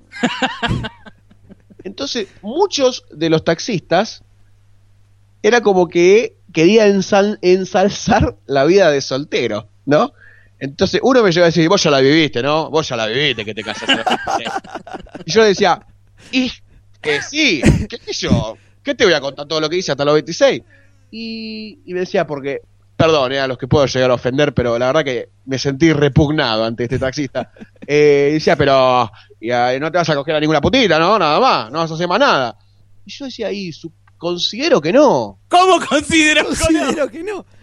Es que ¿Cómo? vos no podés negártele a un taxista. No puedes decirle al taxista, No no, puedes decir usted no, es desubicado. Porque eh, Claro. tu vida depende de él en ese momento. Exactamente. No puedes decirle, no, mira, la verdad que me parece que estás muy equivocado, eh, me Socialmente estás sos una ofendiendo, claro. Ah, entonces el No taxista podés. te- ¿qué, Nunca. mamá? Claro, nunca le podés llevar la contra. No, terrible, terrible. Justo estaba laburando, estaba yendo a una obra eh, que queda cerca de un lugar en donde, bueno, se ejerce la... La, La profesión más vieja del mundo, ¿no? Más antigua del mundo. Y decía, ¿vos estás seguro? Mirá que acá frenamos y por 10 pesitos te hacen lo que vos querés. textual, ¿eh? Lo estoy diciendo textual. Eh, y yo decía, mirá, eh, tengo que ir a trabajar ahora, no... Porque Por era de 10 noche, pesitos, era las ¿qué te 9 y media. Un pollo realidad el tipo no te sé. quería cobrar 10 pesitos. Sí, ¿no? Me parece que quería frenar y quería que me comporte de una manera poco legal. Eh, Yo te doy una manito si querés, querido, ¿eh? No, y me contó, no, porque acá yo hice cada cosa con estas pibas, no sabe lo que son. No sabe lo que son, es terrible. Y yo tenía ganas de llegar a destino, la verdad. Tenía muchas ganas de Sí, llegar a pasa, destino porque pasa. fue muy incómodo. Y así se repitió, esas situaciones se repitieron en menor escala, claramente. Esta fue como la más extrema, ¿no? La más asquerosa. Eh, y, y bueno, nada, y después se sucedieron situaciones muy similares, pero paso a otro para después volver, ¿no? Muy bien. Doctor D, a ver, ¿quiere comentar algo de la vida? ¿Alguna cosa Mira, que haya visto, en que este- haya O cómo cambió su vida, ¿no? ¿Cómo por medio se entrecortó? Cómo cambió su vida en estos últimos días. Precisa, bueno, sí, ya que. Goldstein va a pegar un volantazo radical en su vida. eh, yo hace dos meses, precisamente 21 días, me he mudado con la doctora D, por así decir. Con su medio naranjón. Su medio naranja, su medio estetoscopio. También. Este, así que el- salí de grabar el último podcast y me vine acá, a, a mi casa, ¿no? El cual todavía no han venido ustedes a visitar, salvo el M que Sí, vino a chupear ¿cómo? nomás. Dios, antes de que El te M- mude. el M vino a antes de que chumear. te mude. Nunca, Eh, nunca dijiste, muchachos, nos juntamos a tomar unos Fernet con Nunca, una birra. nunca. Una Bueno, Nunca que viene. El sábado de la semana que viene. Ah, el sábado, paquete- dale, ah, el sábado a las pelotudo. 12. El sábado de la noche, dale. Dale, dale, sí, sí, sí, dale, dale. Ahora Bueno, te espero, ¿eh? me tomo un remis. Espérame, justamente. Tráeme la fichita al micrófono. Te lleva el taxista. Dale. Este, y bueno, eso así que en estos dos meses y 21 días, contando los días como los presos, este, bueno, hemos aprendido a Qué hacer feo, ¿no? distintas- Qué feo. Qué feo esa frase. Y bueno. Contando los días como los presos, ¿no? O sea, ¿cómo se nota que en este momento se encuentra solo, doctor D, grabando esto? Sí, Exacto. claramente. Cuando escuchen un ruido de llaves y un disparo en los huevos, ese fue el No, doctor. No, Y un- y un hasta las 11 de la que se noche. apaga, ¿no? Hasta las 11 de la noche tiempo. Tristísimo. No, estoy jodiendo, estoy jodiendo. Vamos, muchachos, vamos, vamos. Vamos, Somos vamos muchachos, vamos muchachos, que después se me pudre, vamos, ¿eh? Vamos que tengo que tirar, vamos que tengo que cocinar, dale. Él mismo se arenga, ¿viste? Vamos, Dipi. ¡Uy, Dipi, no! Vos ¡Uy! podés, Lipi, vos podés. ¡Idiota! Ya está, no lo cortes, déjalo, déjalo. Este, y bueno, ordenando, poniendo todo en, en punto. Un Falcon, En boludo. punto. Cambiándole el aceite. ¿Eh? Revisándole el agua, Te cambiaste un escuerito ya, ¿eh? Sí, posta, a la semana tuve que cambiar cuerito. ¿Viste? ¿Viste? Y tú- Lo había visto Mariano Pelufo en Utilísima verlo cambiar. Ay, qué hijo de... ¡En utilísima! ¡Sos un hijo de puta, boludo! No, no, no, pará, ah, pará. dale, dale, dale. Ya A te quiero noche. ver, ya te quiero ver con utilísima. Vas a ver, A la- eh. Todos dicen a lo la mismo, noche yo miro- lo mismo hasta que después se están compartiendo ahí y, el, y, hay, y hay que ver quién se hace cargo del control remoto y nunca sos vos, ¿eh? La vida es un bricolage. Ahora Goldstein se indigna con miro- utilísima. ¿Sabe La qué? vida es más simple o más fácil con como es Narda Lepe y este Pelufo. Está, está bueno, pero yo lo veo por Pelufo porque le pone garra al tipo. Cómo la hombría se va disolviendo en ese aguarrás que se llama... completamente, completamente. Esa, Convivencia. esa guarraya convivencia. ¿no? Es como Pero está un- bueno, che, en serio. Completamente. Un tiner que te va como desprendiendo los pelos, te va encorvando. Claro, ¿no? el canal Gourmet también. ¿No? Claro. Es otro ahí, está ahí nomás. ¿Cuál es el cuál es el límite de la convivencia? ¿Cuál es el límite? No existe ninguno. ¿Cuál No, no, no, no, no, tiene que haber un límite. Yo cada cosa he dicho hasta acá llego y después seguí de largo como 20 cuadras que ya, Fueron gratis. ya no digo nada. Lo dejo ahí. Que Está sea como lo que tiene que ser. Me parece, me parece. Es importante que te respeten, ¿verdad? Por supuesto. ¿Eso pasa? Por supuesto. Sí, por, por Sí, favor, sí. ustedes lo saben. Nosotros sí, sí, hemos sí. sido testigos. Eh, así es. Pero bueno, está muy bien. Está muy bien. ¿Y Eh, ustedes? la vida es así. Y yo acá sigo, no he hecho ningún cambio tan radical como ustedes, ¿no? Eh, Ya lo has hecho hace, hace más tiempo. hace más tiempo, ya estoy de vuelta, podríamos decir. prácticamente. O 100% dominado, ¿no? Y como quien diría, tengo una remera, ¿no? Claro, exactamente. Eh, pero, no, lo que hice fue, estuve viendo mucha película, ¿no? Eh, de las cuales tengo un par que podemos tirar sobre la mesa para comentar. We not, we not. Por ejemplo, hay una película que tenía ganas de comentar hace como dos meses, que es cuando estuvo La disponible vimos. para ver online.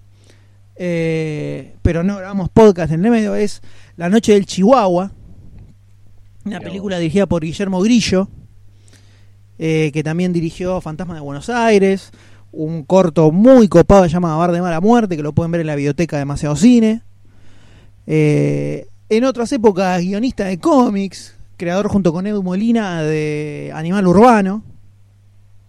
Una especie de. una mezcla de Swamp Thing y Hulk del conurbano bonaerense. Mirá que, mirá que copado. Muy copado, muy copado.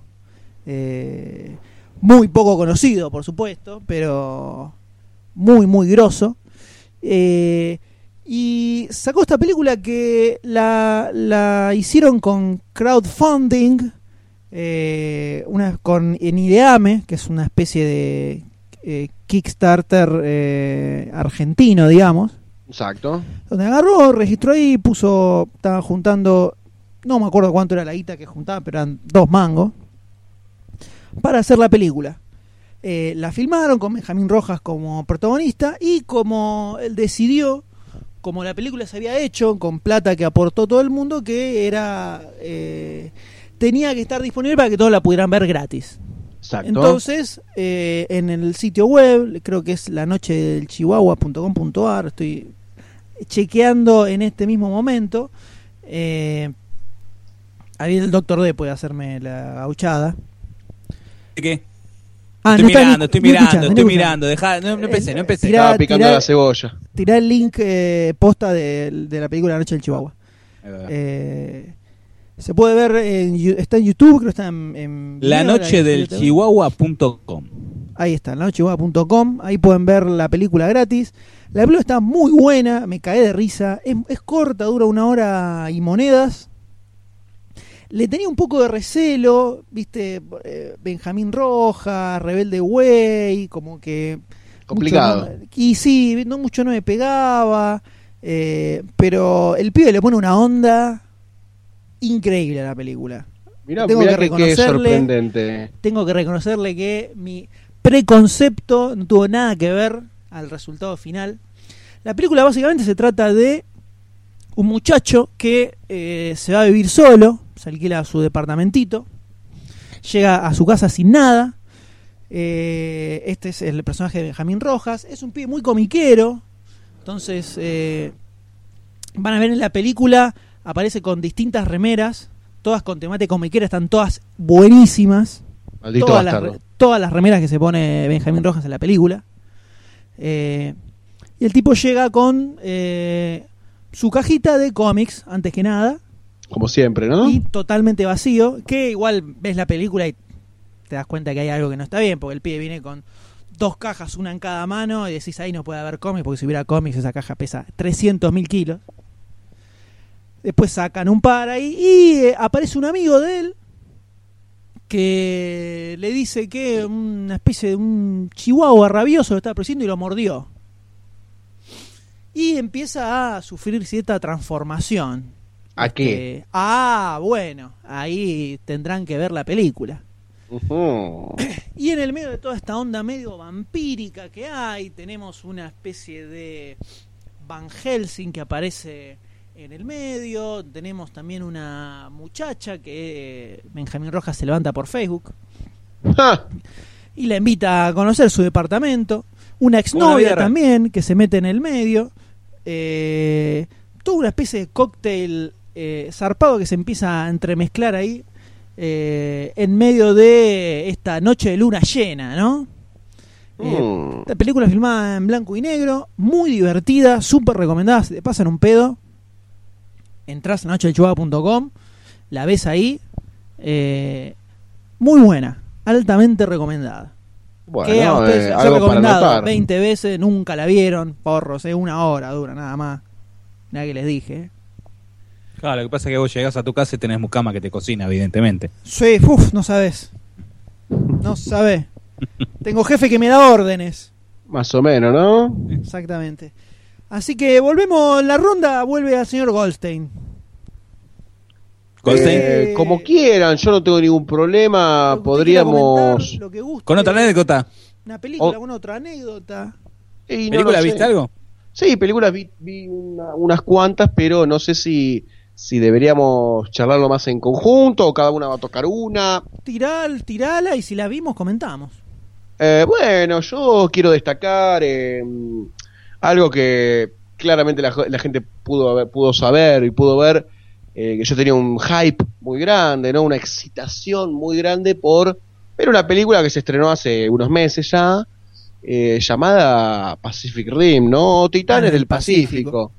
Que sinceramente es algo que me dejó muy, muy excitado, con unas ganas de verla de nuevo y bien, porque sí, Cine puede- pedorro. claro, puede, puede ser también parte de la anécdota. Fuimos con el M a un cine en donde No, conseguimos... con- con- digamos la completa. En estos dos meses de complicación existencial, ¿no? Exactamente. Que no es que no grabamos podcast porque no quisimos, sino porque temas de laburo, cuestiones personales nos impidieron. En parte nos impidieron también asistir a ver ciertas películas. Teníamos ganas de ver una de esas de la Titanes eh, del Pa- Pacífico. Pacífico. Maldita Exactamente. sea. Maldita sea, maldita sea. que de hecho Doctor D no la fue a ver. Pero con No. Goldstein estamos empecinados en que teníamos que ir a verla al cine, teníamos que ir a verla al cine. Y llegando ya a la última semana que iba a estar en cartel, había desaparecido de todas las, las cadenas de cines grandes. Última oportunidad. Ningún lugar, era la última oportunidad, dijimos, eh, incluso doblada al español, porque no estaba Horrible. en ningún lado, estaba con subtitulada. Terminamos yendo a uno de los complejos de cines de, de la calle La Florida. Ah. de sí, Florida y la Valle, eh, que es donde se ha organizado el Buenos Aires Rojo Sangre. Eh, y fuimos ahí a ver la película en una sala paupérrima. Eh, lamentable, por favor. Horrible. Goldstein, Goldstein relate No, la no, experiencia. tenía, tenía una pantalla más chica que mi, mi monitor de computadora. El sonido era bastante malo, las luces horribles, los bordes de la pantalla redondeados, la proyección era bastante de mala calidad y además, no, además de todo eso, doblada al castellano, ¿no? Una de las patadas más fuertes que le pueden dar un cinéfilo en los testículos. Eh, y las butacas eran incómodas, el cine era bajito, era todo como muy... parecía un escenario en donde se va a producir un show infantil, con Más un o mimo menos. muy triste. Eh, era todo muy triste. Así que la verdad que la experiencia a nivel física fue un cero. Sí, total. restó muchísimo. Y así Restó todo pero igual, mucho. La pudimos disfrutar. Así todo igual la pudimos disfrutar bastante. Sí, ¿no? la, la, la película garpa desde el lugar de la acción, los efectos, eh, la Sí. dirección. La historia es una pavada. Sí, sí. O sea, lo que hablamos cuando salimos del Sí. cine era que tiene todo lo que una película tiene para ser mala. O sea, eh, la introducción por ahí con un poco, un poco chota, los personajes no profundizan mucho, eh, hay algunas cosas que son muy boludas, eh, algunos diálogos son muy tarados, pero tiene otras que las potencian mucho, esas mismas escenas, que entonces te termina agarpando. No sé, es muy extraño. Es Claro, muy son- extra- son- tiene todo lo- todos los clichés de todo este tipo de películas. Claro. Eh, todo, todos los clichés que te puede meter eh, Michael Bay en sus películas, por ejemplo. Exactamente. Están todos ahí, el, el estilo de los personajes, los dos científicos boludos que son la, la, la pata cómica de la película, todo lo que se te ocurra está acá. Pero le, Guillermo del Toro le mete tanta onda Totalmente. al contexto, digamos, que no importa. Nah, un protagonista de madera. totalmente el pibito horrible. pobre, el pibito Horrible. no puede decir dos palabras juntas. Eh, igual no te importa, porque tiene, tiene escenas donde verdaderamente te dan de aplaudir Sí, sí, lo que estás totalmente. viendo en pantalla. Desde, Hay ganas de decir, no, no, bra, va, va, va, va, va, vamos, todo, vamos, desde el diseño de los monstruos Perdón, ¿cuántos gigantes, eran en el cine? enorme, 20 personas. Sí, había bastantes, ¿eh? Había bastante por ser Sí, ese bueno, la, lugar. la sala era para 100, ¿cuántas personas? era? 150 personas, más no Sí. entraban ahí. Sí, muy, como mucho. Había, poner que la sala tenía 10 filas, poné- o sí, menos. Sí, 10 filas, sí, 8 filas. 8 o 10 filas, estamos en la fila 1 y estábamos lejísimos de la pantalla. Se veía re chiquito. O sea, Bien, la pantalla bien. verdaderamente era, era muy chiquita. Eh, era para estar eh, casi Adelante. adelante, sí, sí, pegados a la pantalla. Eh, muy copada, muy copada. Sí. Tiene, to- tiene muchas escenas así épicas. Sí. Eh, desde la, desmesura de las proporciones de todo, donde la- las leyes de la física no, no existen, no, funcionan. funcionan para No nada. se aplica ni a palos. Las masas de millones de toneladas de metal que se mueven así nomás y reaccionan con una velocidad impresionante. Eh, nada, muy eh, muy divertida, Muy muy, bueno. Sí, muy divertida, muy divertida. Además, hacen, hacen casi todo. No, casi no. Hacen todo lo que vos decís. Hay, dos, hay un robot peleando contra un monstruo. ¿Qué debería hacer? Claro, tiene, eso. la- tiene tal cosa, la tiene. Le pega de tal forma, le pega. Agarra algo para pegarle, lo agarra. Vuela con eso hasta la Stratof, vuela. O sea, hacen de todo y vos decís, ¿esto lo harán? No creo que lo hagan. Y lo hacen. Y lo hacen bien. Sí, sí, la- las peleas tienen un- una creatividad puesta donde Sí. no, no ves dos tomas iguales, no es que es piña, piña, piña, piña hasta que termina. Hacen 300.000 cosas distintas. De revolear, dar vueltas, arrancar un coso, meterla adentro, todo lo que se te ocurra. La quiero ver. No, idiota. Muy copada, muy copada. Muy buena, muy buena. La verdad que fue muy disfrutable. Cumplió con las expectativas. Sí, sí. Y la escena, Eh, la- cuando aparece con el transatlántico, mortal. No, excelente, excelente, Mortal. excelente. Y cuando hace, bueno, no importa, no vamos, vamos a tratar de no spoilear nada. la espada, la que- espada aplaudí. Sí, la espada es. la espada aplaudí. Aplaudí. Genial. O sea, me levanté y tuve que aplaudir. No, no, No puedo- no además, el armado de toda esa escena, hasta que, hasta que dijo,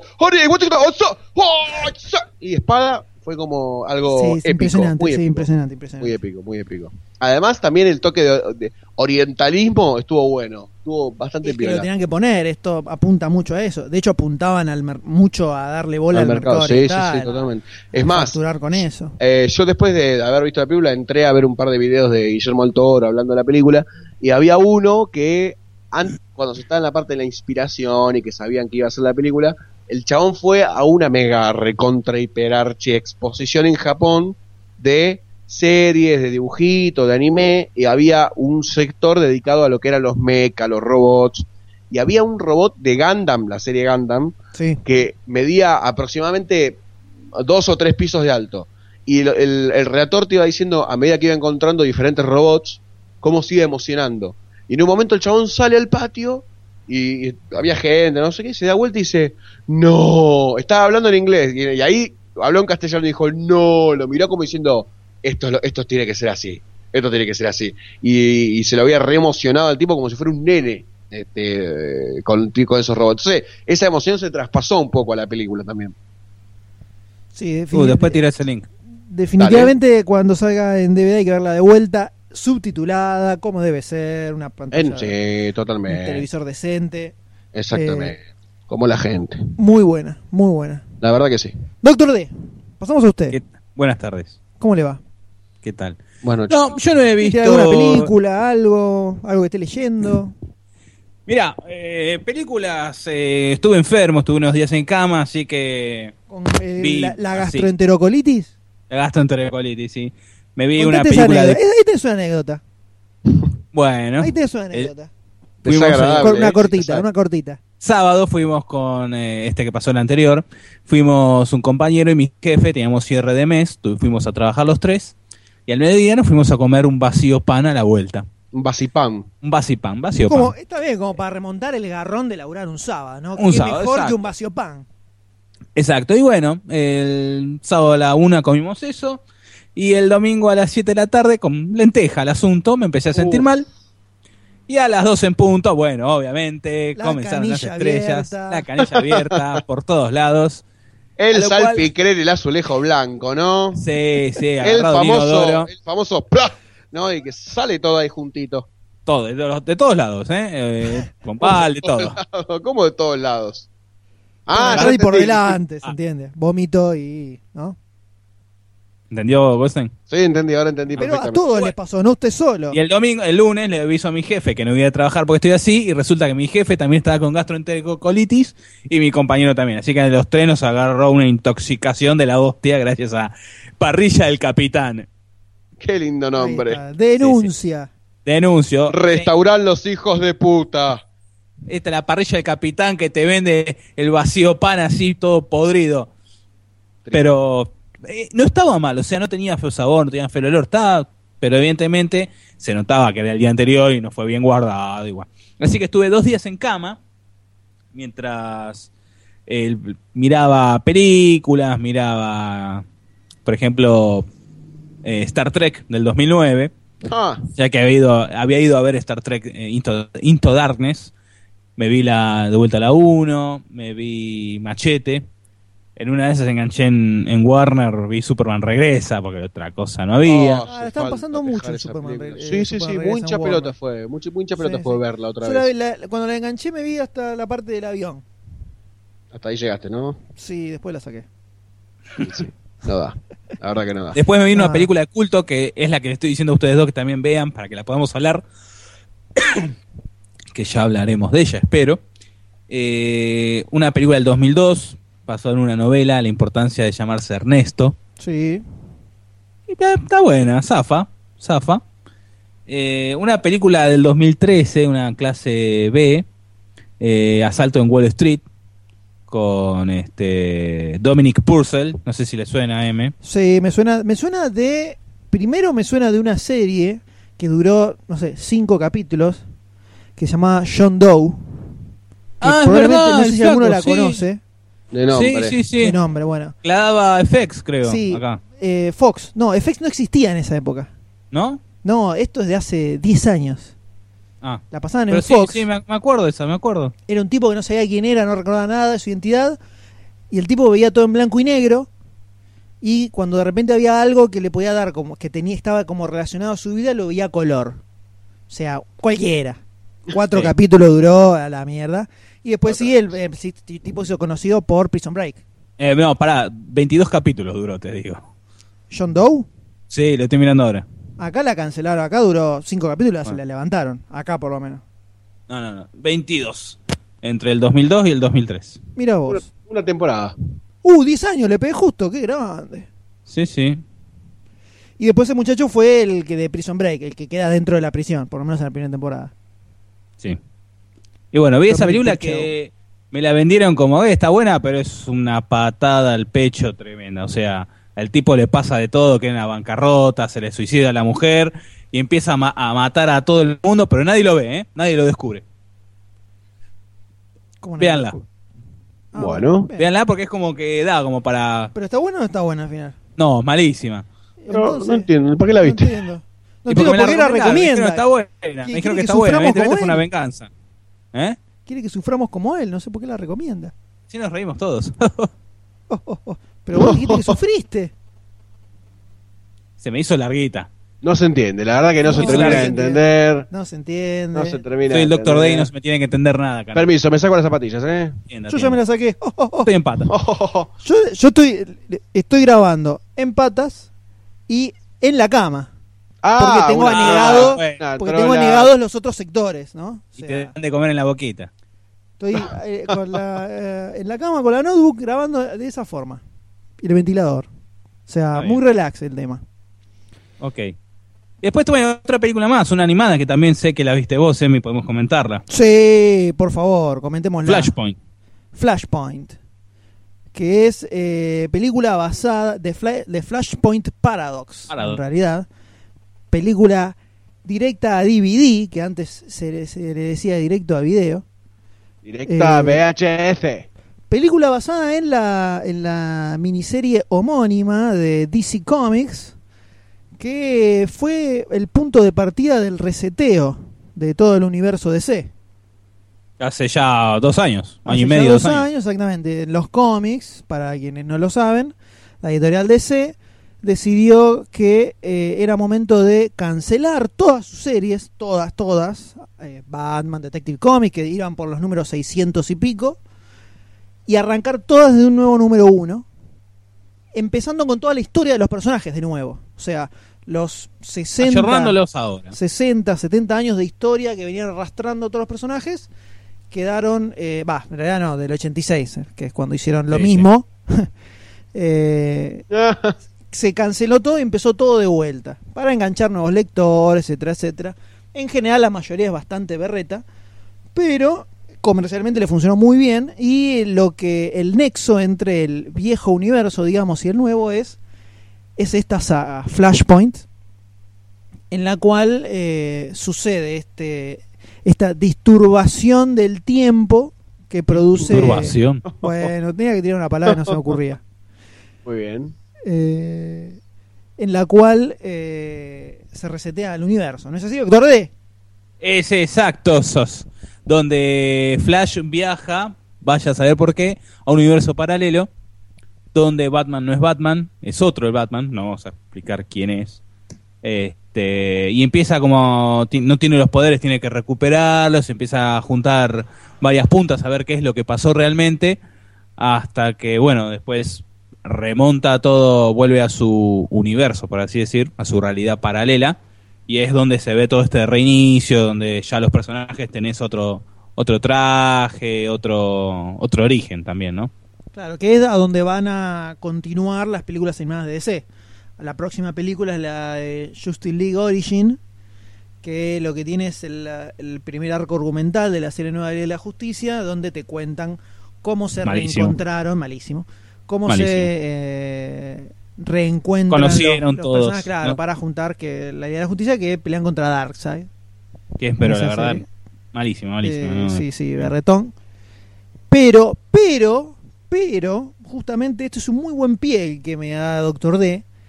Eh, la, la saga esta Flashpoint en el cómics es un embole. O sea, es malísima. Yo me aburrí muchísimo leyéndola.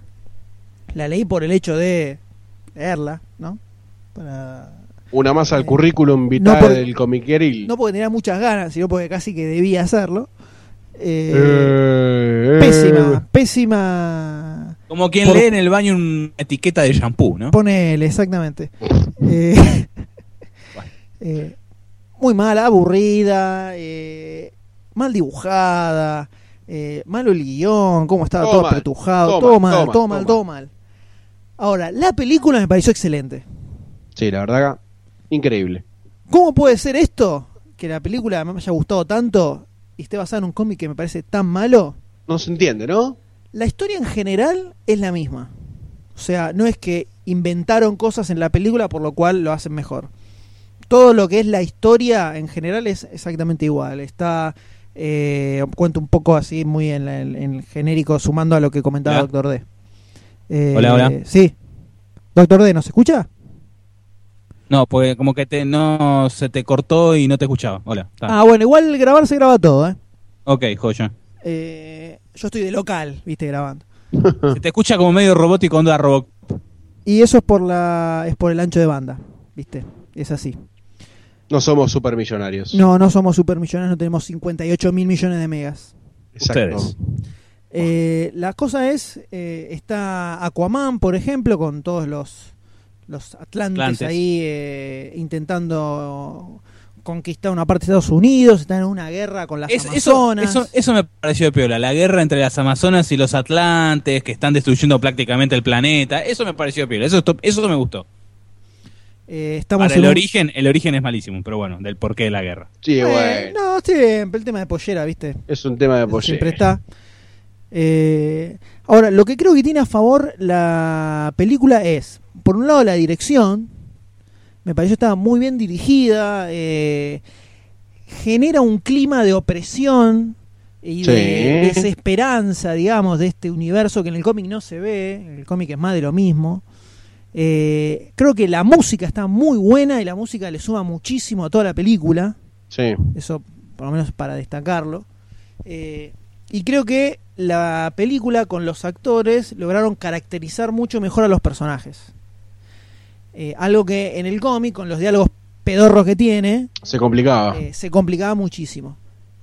Pero incluso hay muchas escenas que en el cómic pasan así nomás, que eh, por cómo están dirigidas en la película, tienen muchísimo mayor impacto. Por ejemplo, cierto desenlace con Shazam, con el Capitán Sí, Marvel, hacia bastante el final. crudo, bastante crudeli. En el cómic es algo que pasa así nomás en una viñeta y en la película le ponen eh, un peso mucho mayor Sí. que le suma muchísimo, eh, le suma muchísimo a, a- a toda la historia en general. A mí me gustó muchísimo la película, no sé ustedes qué tienen para sí, la comentar. verdad que sí, está muy buena, la disfruté mucho, pero lo que no me cayó, que no me terminé de cerrar, es el, el, los- el dibujo. Yo sabía que ibas a decir eso. Sí, Pero no, ¿Qué no, tipo, no eh? por- ¿Qué no, no, no. Te, tipo? conoce- te conozco tanto, Margarita. pero no por lo animesco, sino porque estaba como me parecía desproporcionado, es como muy muy muy grandote los tipos, es como que no no me cerraba. Despro- no, no era No, sí, había, Eh, había momentos en que la proporción muscular se iba a cualquier lado. ¿eh? la cabeza chiquitita y el cuerpo Sí, grandote. sí, hay veces, al principio, eh, cuando lo van a rescatar a Flash, cuando están todavía en, el, en el universo real, Sí. aparece Superman que de repente tiene la cabeza del tamaño de una monedita y unos hombros gigantes, eh, muy desproporcionados. pero fuera de eso, la animación me pareció que estaba buena. Me gustó mucho. Sí. Le, Sí. le daba dinamismo y le sumaba a la onda medio oscurita que tiene la película. Sí, la Eh, parte cuando van al universo paralelo y se encuentran con este Batman alternativo está muy bueno como lo Sí, manejan. como tanto aparece el al principio, sí. Sí, lo, lo principal de la película es eh, ver el... O sea, además de que es todo un universo nuevo que ves, porque es un universo paralelo, está buena la, la impronta que le dieron a cada personaje en el otro lugar. Eh, eso me, me copó mucho. Este, Sí. O sea, Mujer Maravilla de tal forma, Aquaman siendo un pelotudo que le dieron una guerra media boluda, la Mujer Maravilla es despiadada, eh, Superman es un... Bueno, ya lo van a ver.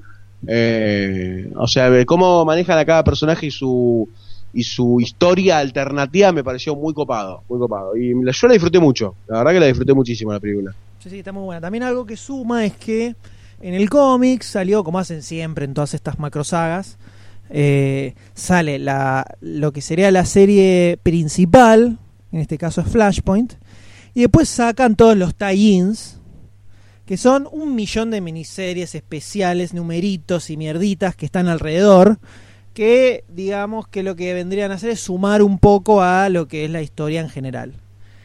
Sí. Y hay muchas cositas que no están en la, en la saga principal para porque te querían hacer comprar las, todos los otros bofes que escriben. eh, que lo fueron mechando en la película. Entonces suma que la historia principal eh, sea un poco más rica de lo que terminó siendo en el cómic. Eh, Súper recomendada. Súper recomendada. Eh, De las películas animadas de DC es de la que más me gustó. Mira lo que te digo. Eh, De las que más me gustó. O sea, me sí, quedó- puede ser. me pasó que, que no me pasó con ninguna que terminó y me quedó como una cosita así. Sí, a mí también. En el Sí. pecho, una presión en el pecho de. No sé por ¡oh! qué. Me había Eh, pasado con este Superman vs. The Elites, eso también.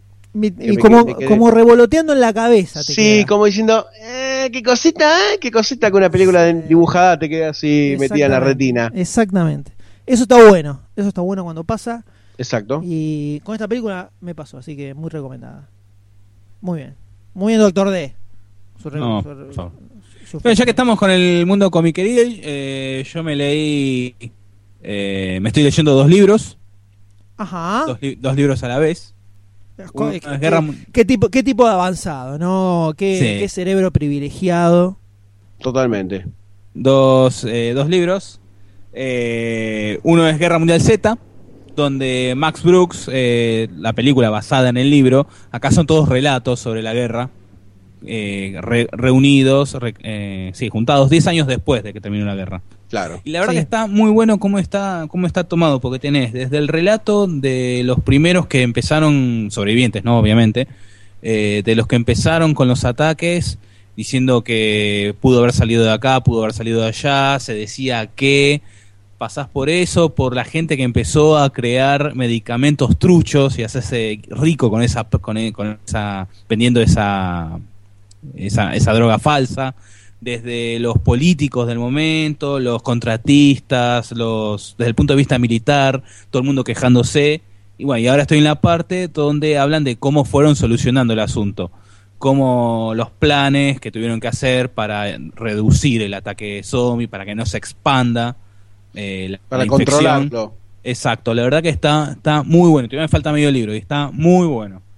Se- el eh, la película Nada que ver se con la toma- película. Nada, nada, que ver, pero la película toma relatos que los unieron en la, en la historia. Por ejemplo, está eh, cómo Israel se, se, se cubrió, se fortaleció, eh, cómo también eh, los militares fueron poniendo a la sociedad en categorías por dependiendo qué es lo que sabe hacer. Sí. Ahí te explica, en el libro te explica gente que sobrevivió, que que pasó por todo eso. Bueno, y otro libro que estoy leyendo es Guía de Supervivencia Zombie, que es el que El le regalamos a Goldstein. Es el Exacto. anterior, es, es el primero, ¿no? Sí. Es el primero, que sacó el- Max Brooks. que el- bueno, este no voy ni por la mitad, que también te explica el origen, el posible origen del, zo- de- del virus, qué, qué es lo que afecta y bueno, las características del zombie, los experimentos que estuvieron haciendo con los zombies para ver cómo reaccionaban y todo eso. Y la verdad que están, son dos libros muy recomendables, están muy buenos. Muy bien, muy bueno. Yo me sumo así a. Tomo la posta que me entrega el Doctor D del tema lecturas, ¿no? Ya que estamos eh, hablando de eso. Y si hay algo que potencia el viaje, el largo viaje laboral, ¿no? Eh, ese poder justamente el tema de las lecturas. Y dentro del mucho cómic que estuve leyendo estos dos meses y pico, tengo tres cositas para comentar. Eh, cuatro, en realidad. Opa. Una es, eh, no, muy brevemente. Una es de Goon. de Goon, que es un. eh, De la un película. cómic- exacto, es un cómic escrito por Eric Powell. eh, del cual se viene elaborando una película hace bastante. Hace poco estaban con un Kickstarter para juntar una guita que les faltaba para terminarla. Eh, hay un trailer, creo que hasta lo- en un- algún podcast lo hemos comentado hace bastante ya. Hace unos añitos, creo. Eh, lo que trata de Goon es, eh, estamos en una, en una ciudad, en medio en la época de la ley seca, si se quiere. Los 30. más o Claro, estamos ahí. Donde tenemos a Goon, que es el es un tipo que es el, el brazo fuerte del un el capomafia Labrazio, Oh, eh, que después hay toda una historia con ese tema que se va develando eh, seguramente en la película va, va a tener va a tener que ver. sí. Eh, así que no tiro mucho más de eso.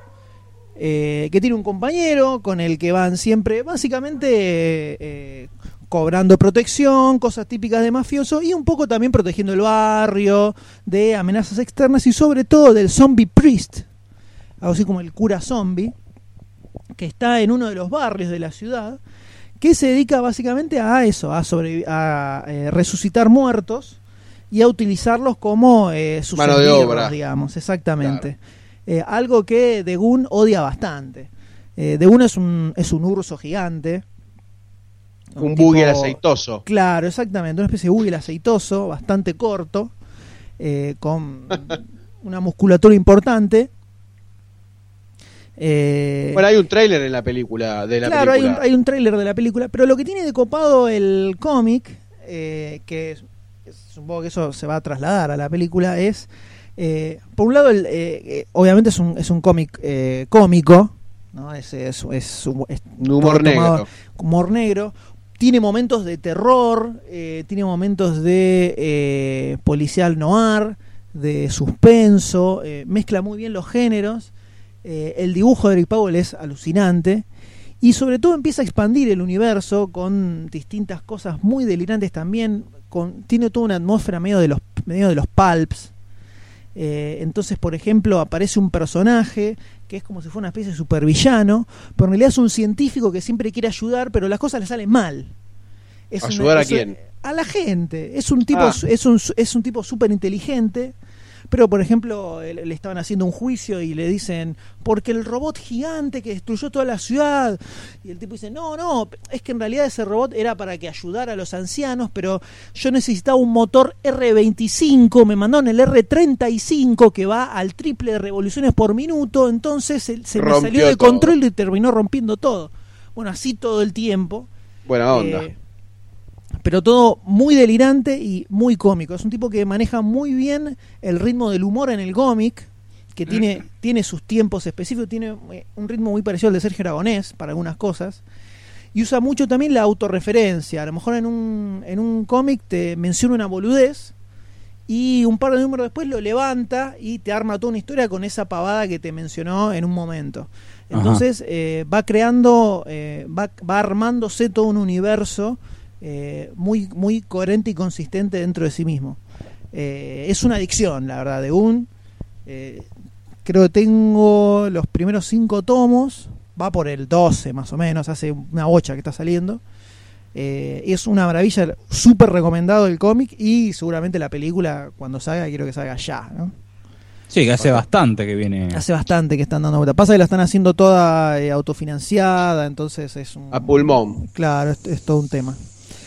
Después otra cosa que leí es Screamer. Screamer es una es una miniserie de Peter Milligan que salió hace bocha, es de fines de los 80, si no me equivoco. Es más conocida probablemente los que compraran los cómics de Batman o de Superman de, edición, de editorial 5, la española. Seguramente lo hayan visto alguna vez en un taco dando vueltas o en alguna publicidad en alguna de las revistas. La historia trata de una especie de mafioso estilo muy, mu- con mucha onda Scarface. Es un tipo que se hace desde, desde lo más bajo, pero que eh, empieza a cruzar un poco de elementos eh, medio paranormales, donde eh, resulta que el tipo puede ver el futuro Apa. este capo mafia que les estoy mencionando. Por lo tanto, el tipo sabe que iba a llegar un momento en que la mafia iba a caer. Esto está situado en una especie, en una especie de medio, fu- medio futuro, podríamos decir. Eh, donde eh, Estados Unidos está todo gobernado por las mafias. Cada Ah. una de las familias mafiosas, de hecho, los capomafias se les dice presidentes. Upa, están Eh, jugados. son los que gobiernan literalmente toda la ciudad.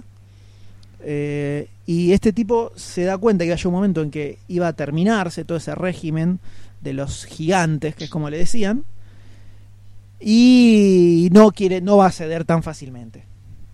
No va a ceder tan fácilmente. Eh, y entonces este Peter Miller, que es un gran guionista eh, de cómics, que en esa época era no era tan conocido todavía, eh, se arma toda una historia que te va llevando de la nariz hasta el final de una forma totalmente adictiva que no la puedes sacar. Es un cómic que da mucho para película. No sé cómo, eh, creo que debe por- ser porque salió hace tanto que si se editara ahora, eh, al toque ya le están haciendo la película, pero al toque, eh. ahora que está la fiebre comiqueril, es, una, es un cómic que da a full para película. Muy bueno también. Está muy bien. Y después tengo Fortune and Glory. Fortune and Glory es una eh, es una novelita gráfica, podríamos decir. Fueron cuatro números que pueden salir recopilados en un librito. Eh, escrito y dibujado por Brian, Manca- Brian Michael Bendis, que es un tipo que se hizo más conocido por haber escrito Ultimate Spider-Man, la, la serie que después tuvo una serie animada y se usó de base para las nuevas películas de Spider-Man. Eh, estuvo metiendo mano también en, eh, en las películas de Marvel. Por ejemplo, él es el que escribió la en Iron Man 1. ¿Vieron al final cuando aparece Nick Fury? Sí. Sí. Bueno, ese segmentito lo escribió él, por ejemplo. Una boludez, les digo. Pero Sí. aporta onda, ¿no? Le aporta onda. Eh, y se hizo. Y se empezó a ser conocido laburando en Marvel. Después escribió Los Vengadores, escribió Daredevil, toda una, una etapa muy grosa de Daredevil. Eh, y siempre es un tipo que eh, fue para el lado de la- los cómics de crimen noir. Eh, bastante oscuros. eh, es un tipo que llevó eso un poco a los cómics de superhéroes que escribió. Escribió una serie llamada Alias, que era eh, Sí. tenía mucho de eso. Un cómic que se llama Powers, que es básicamente un policial con superhéroes. Son dos policías normales que tienen que resolver crímenes que involucran a superhéroes Apa, está bueno. muy bueno, muy bueno. Eh, y en sus inicios, antes de ser súper conocido y dedicarse específicamente al guion, él tenía la idea de ser eh, autor integral, de ser guionista y dibujante. Como dibujante le faltaba muchísimo, pobre. Eh, por suerte se terminó dedicando al guion. Pero en sus inicios, eh, cuando empezó a escribir historietas más under, empezó haciendo novelas gráficas de, como les decía, de crimen noir. y arrancó con una llamada Goldfish, un policial bastante sórdido, que eh, por alguna razón le cayó a alguien en, en Hollywood la historieta y decidieron que estaba copado como para hacer una película. ¿Y cuál salió? Entonces de repente lo empiezan a llamar de distintos estudios, sí, mirá, queremos hacer tu película, que esto, que lo otro", diciéndole cualquier boludez, le decían, tengo acá tu cómic, la verdad que es espectacular, me puedes mandar un resumen, pero ¿lo leíste? No, no lo leí, pero sé que está buenísimo, ese tipo de cosas. Entonces el tipo empieza a meterse un poco en lo que es la industria de Hollywood, la máquina picadora de carne, eh, con todas las mil millones de ideas y vuelta que le dieron con, con el, su- con hacer la película, su cómic que jamás se hizo, nunca se terminó haciendo la película, el tipo la pasó tan mal, vio tanta forreada, que terminó siendo un cómic sobre eso. Ese cómic es Fortune and Glory. Es un cómic donde el tipo relata, es autobiográfico, relata cómo fue toda su odisea y su padecimiento en Hollywood con el tema de que iban a adaptar su película. Cuenta sobre todos los vericuetos de las industrias de Hollywood, todos los, los tejes y manejes que hay en el medio, cómo está lleno de estudios que en cuanto ven algo que puede llegar a ser copado, te lo compran por dos mangos y después lo archivan y jamás hacen nada con eso, pero prefieren que no esté disponible a que otro lo haga y la pegue. Eh, todas las miserias que hay en Hollywood y las ridiculeces y, la, y lo descerebrado que son la mayoría de los productores. Malditos capitalistas. El tipo, todo eso lo, lo tiró en un cómic, que es este, Fortune and Glory, que terminó haciéndose, haciéndose conocido en Hollywood. Entonces al tipo le pasó, a medida, después de que pasaron los años, esto que les digo es de, lo- de los 90, muchos años después que el tipo se hizo conocido, eh, y le pasó que volvieron a coquetear con distintos cómics de él para hacer película. El tipo tenía reuniones con productores que le decían boludeces a propósito para ver si el tipo los metía después en un cómic. O sea, imagínate bien. al nivel que va. Al nivel Sí, que sí. va eso. Alucinante, alucinante el cómic. Para el que quiera conocer bien eh, cómo funciona la industria hollywoodense, eh, lo berreta con lo que como se hace todo y la cantidad de manos que pasan con una eh, cuando se hace una película. eh, Fortune and Glory, súper recomendado. Y por último, tenemos que recomendar un cómic que es de un amigo de la casa, que es el, señor Qué Tony G. Es el señor Tony G. Que ha editado junto con sus correligionarios de la Liga del Mal, Secuaces. exactamente, con sus secuaces, el libro de la Liga del Mal, justamente. Que me van a disculpar un segundito, lo voy a ir a buscar. Entreténganse conversando un poquito entre ustedes, dos minutos, voy. ¿Cómo? Bueno, mientras va a buscarlo, podemos decirle que el libro está muy bueno. Yo lo tengo eh, autografiado, obviamente. ¿eh? Sí, dice. Ah, no, le, no tuvieron una copia para Goldstein. No sacaron una copia para Goldstein. ¿Quién es Goldstein? No sé quién es Goldstein. ¿Vos lo conocés? No. Bueno, sí, la verdad que el libro está muy bueno y lo pueden buscar por Facebook, ¿no? Eh, la Liga del Mal. Sí, sí, ahí en el. Vamos a poner una, una- un acceso ahí en el Facebook de Demasiado Eh, Cine. Doctor D, la gente tiene Google también. Puede buscar, puede poner la Liga del Mal, Facebook, le dan Sí, me gusta. viste que medio vaga la gente. Eh, Ah, ponerle ahí, total de publicidad así para el amigo, viste. y, este, sí está muy bueno y tiene varias historias adentro también que están muy bien dibujadas. Acá estoy, ¿eh? buenas. ¿Qué tal? ¿Cómo le va? ¿Qué tal, M? ¿Cómo le va? ¿Todo bien? Eh, no, estamos hablando de las historias, del dibujo un poco. Ah, muy bueno, muy bueno el Broly. Comentaron que nació en Facebook. Sí, le dijimos a la gente que lo busque ahí directamente. Claro, exacto. Que compren el libro también, ¿no? Que está bueno. Sí, obvio, obvio. Sí, sí, que tiene, por lo que me has contado, tiene una muy buena edición. Es una muy buena edición, está hecha a pulmón, o sea que estos muchachos, eh, para recuperar la inversión, tienen que vender libros, básicamente. No es Exacto. que una super editorial gigantesca les pagó millones de dólares para editarlos. Y lo que tenemos en la Liga del Mal son eh, seis historias, si no me equivoco. Una, dos, tres, cuatro, cinco, seis, exactamente. Eh, seis historias de este grupo de autores, eh, guionistas y dibujantes, que básicamente se pusieron a escribir historias ligadas con el mal, valga la redundancia con el título, Exacto. eh, eh, historias autoconclusivas que las empezaron a publicar en Facebook y finalmente terminaron haciendo el, este hermoso librito. Se veía venir, ¿no? La gente lo pedía. La gente lo pedía, el público lo pedía. En, este, en el libro tenemos seis historias que lo primero que se ve así a, a simple vista es que todas tienen un dibujo del re carajo. Sí. O sea, Concuerdo. yo no, yo no soy no soy consumidor de antologías. Antología es eh, libro que recopila varias historias de distintos autores, porque generalmente te comes bofes en el medio. Eh, en este caso, las seis historias tienen dibujos de la puta madre, todas. Que es bastante difícil de encontrar en una antología. O sea que ya solo por eso vale los 70 miserables pesos que vale este librito. Sí, además son todas bastante con una impronta muy particular. Son muy diferentes entre sí. Claro, son muy diferentes entre sí y lo, lo que me llamó mucho la atención es que todas plantean universos que están grosos para seguir expandiendo. O sea, cada una desde su eh, enfoque muy distinto. Tenemos la de la del señor Tony Gannem y Manu Perotti, que se llama Epic, que es la historia de. es una, una especie de mundo al estilo Kung Fu Panda, donde hay eh, mucho animal eh, que se Como si fuera como ser un- humano. Un guerrero, como si fueran ambientado en un mundo de fantasioso, medio medieval, tipo el Señor de los Anillos o algo medio claro. RPGiano. Pero con animales. Exacto. Y tenemos a este pollito, eh, que es aspirante a ser un super guerrero, que siempre le terminan dando laburos pedorros porque es muy petizo. Eh, y termina choreándole La el- victoria. El, el laburo a otro para ir a enfrentarse con un super monstruo. Exacto. Después de Epic viene El horror sin nombre de Diego Simone, sobre un niño que eh, tiene cierto poder para ver eh, la, eh, la verdadera cara de los monstruos que se encuentran disfrazados entre nosotros. Exacto. Hay monstruos que están eh, disfrazados como seres humanos y él los puede ver y tiene que hacer algo al respecto, por supuesto. Ellos no saben que él los ve. Ellos no saben que él los ve.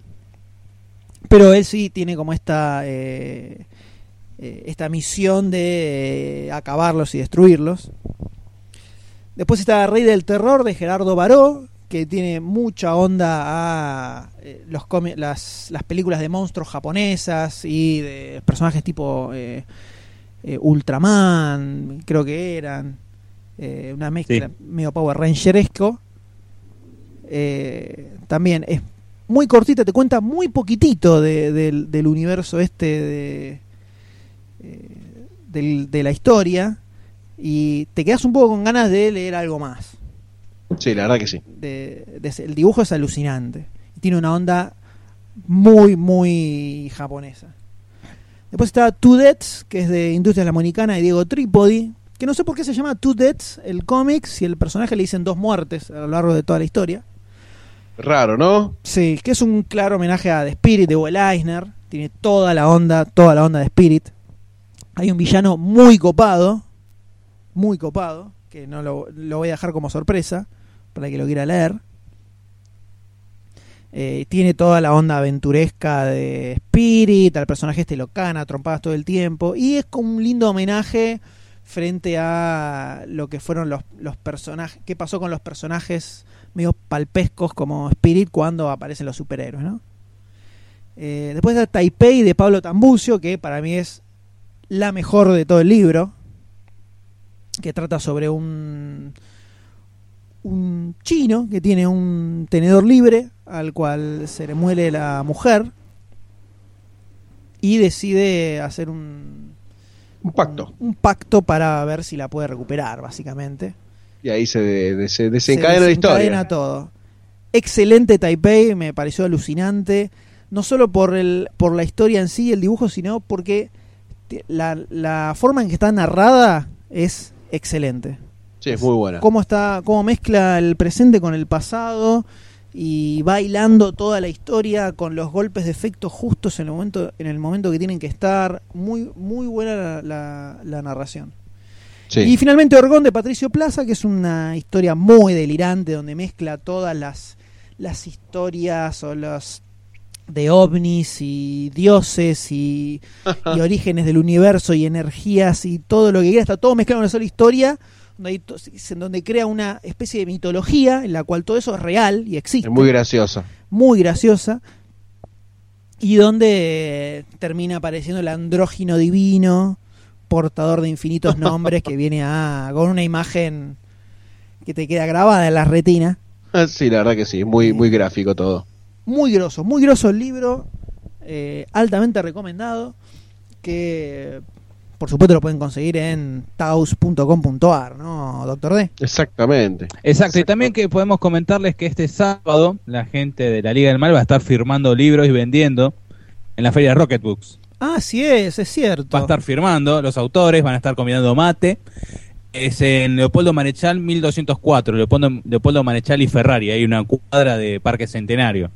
Así es en qué horario Desde las dos y media de la tarde. Hasta Así que ahí van a estar los muchachotes ahí firmando y se llevan su librilio. así es y en una de esas nos ven a nosotros también por ahí no es así Exacto. Que Eh, tal, vez estamos ahí también firmando libros, ¿verdad? por supuesto O Por robando, supuesto. pero bueno, eso es otra cosa. Eso es otro tema. Así que yo no tengo más nada para comentar. Yo así señores, ah, rápido eh, también leí eh, Superman Hijo Rojo. Ah, una verdad, muy buena. excelentísima historia sobre Superman, Claro. de qué hubiera pasado si en lugar de caer en los Estados Unidos, el, ca- el cohete que traía a Superman caía en la Unión Soviética. En vez de caer en Kansas, caía en una, una granja colectiva y crecía con todos los ideales de, De Stalin y del comunismo, de...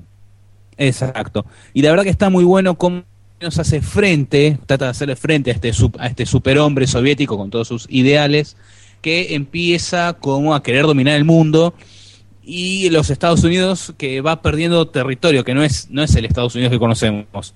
Eh, tenemos a Kennedy que sigue vivo, distintos personajes, no voy a, no voy a mechar cuáles, de- del universo DC, metidos en esta alternativa como más humanizados, por así decir, no siendo superhéroes.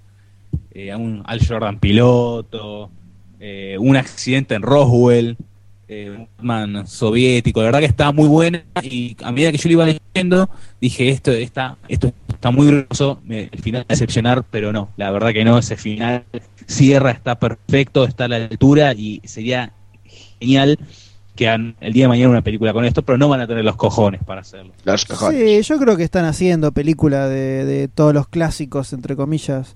Se le hicieron ya con Batman Año 1, con el. No, Dark pero estaría genial, eh, eh, pero obviamente en, personajes con actores de carne y hueso. Ah, no, ni a palos. No, Eso no. olvídate. No, no, no. Pero Yo digo animada. genial. yo digo animada. Animada me alcanza, ¿eh? Sí, sí, yo A digo vos, animada. a vos Goldstein te va a encantar. Sí, tengo Sí, muchas ganas de leerlo ese cómic.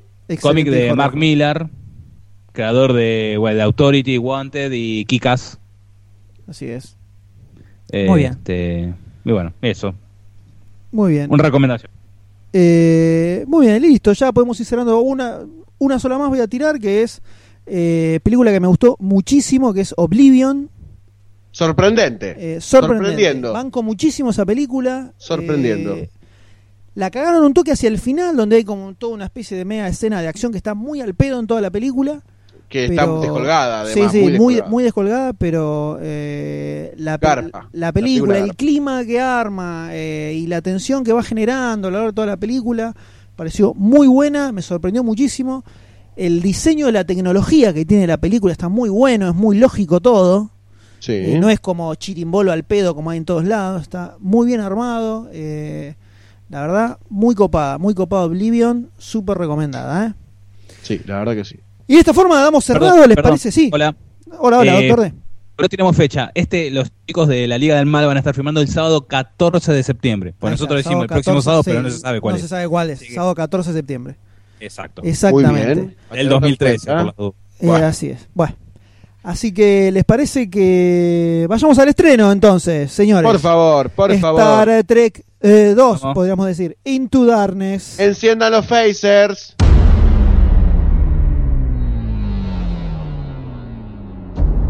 You think your world is safe.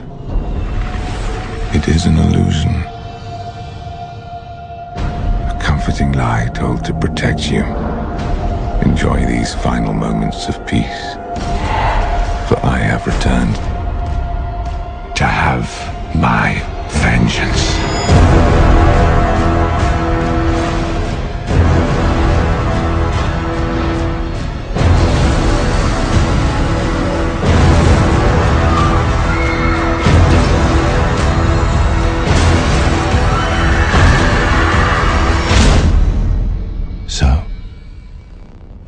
We begin?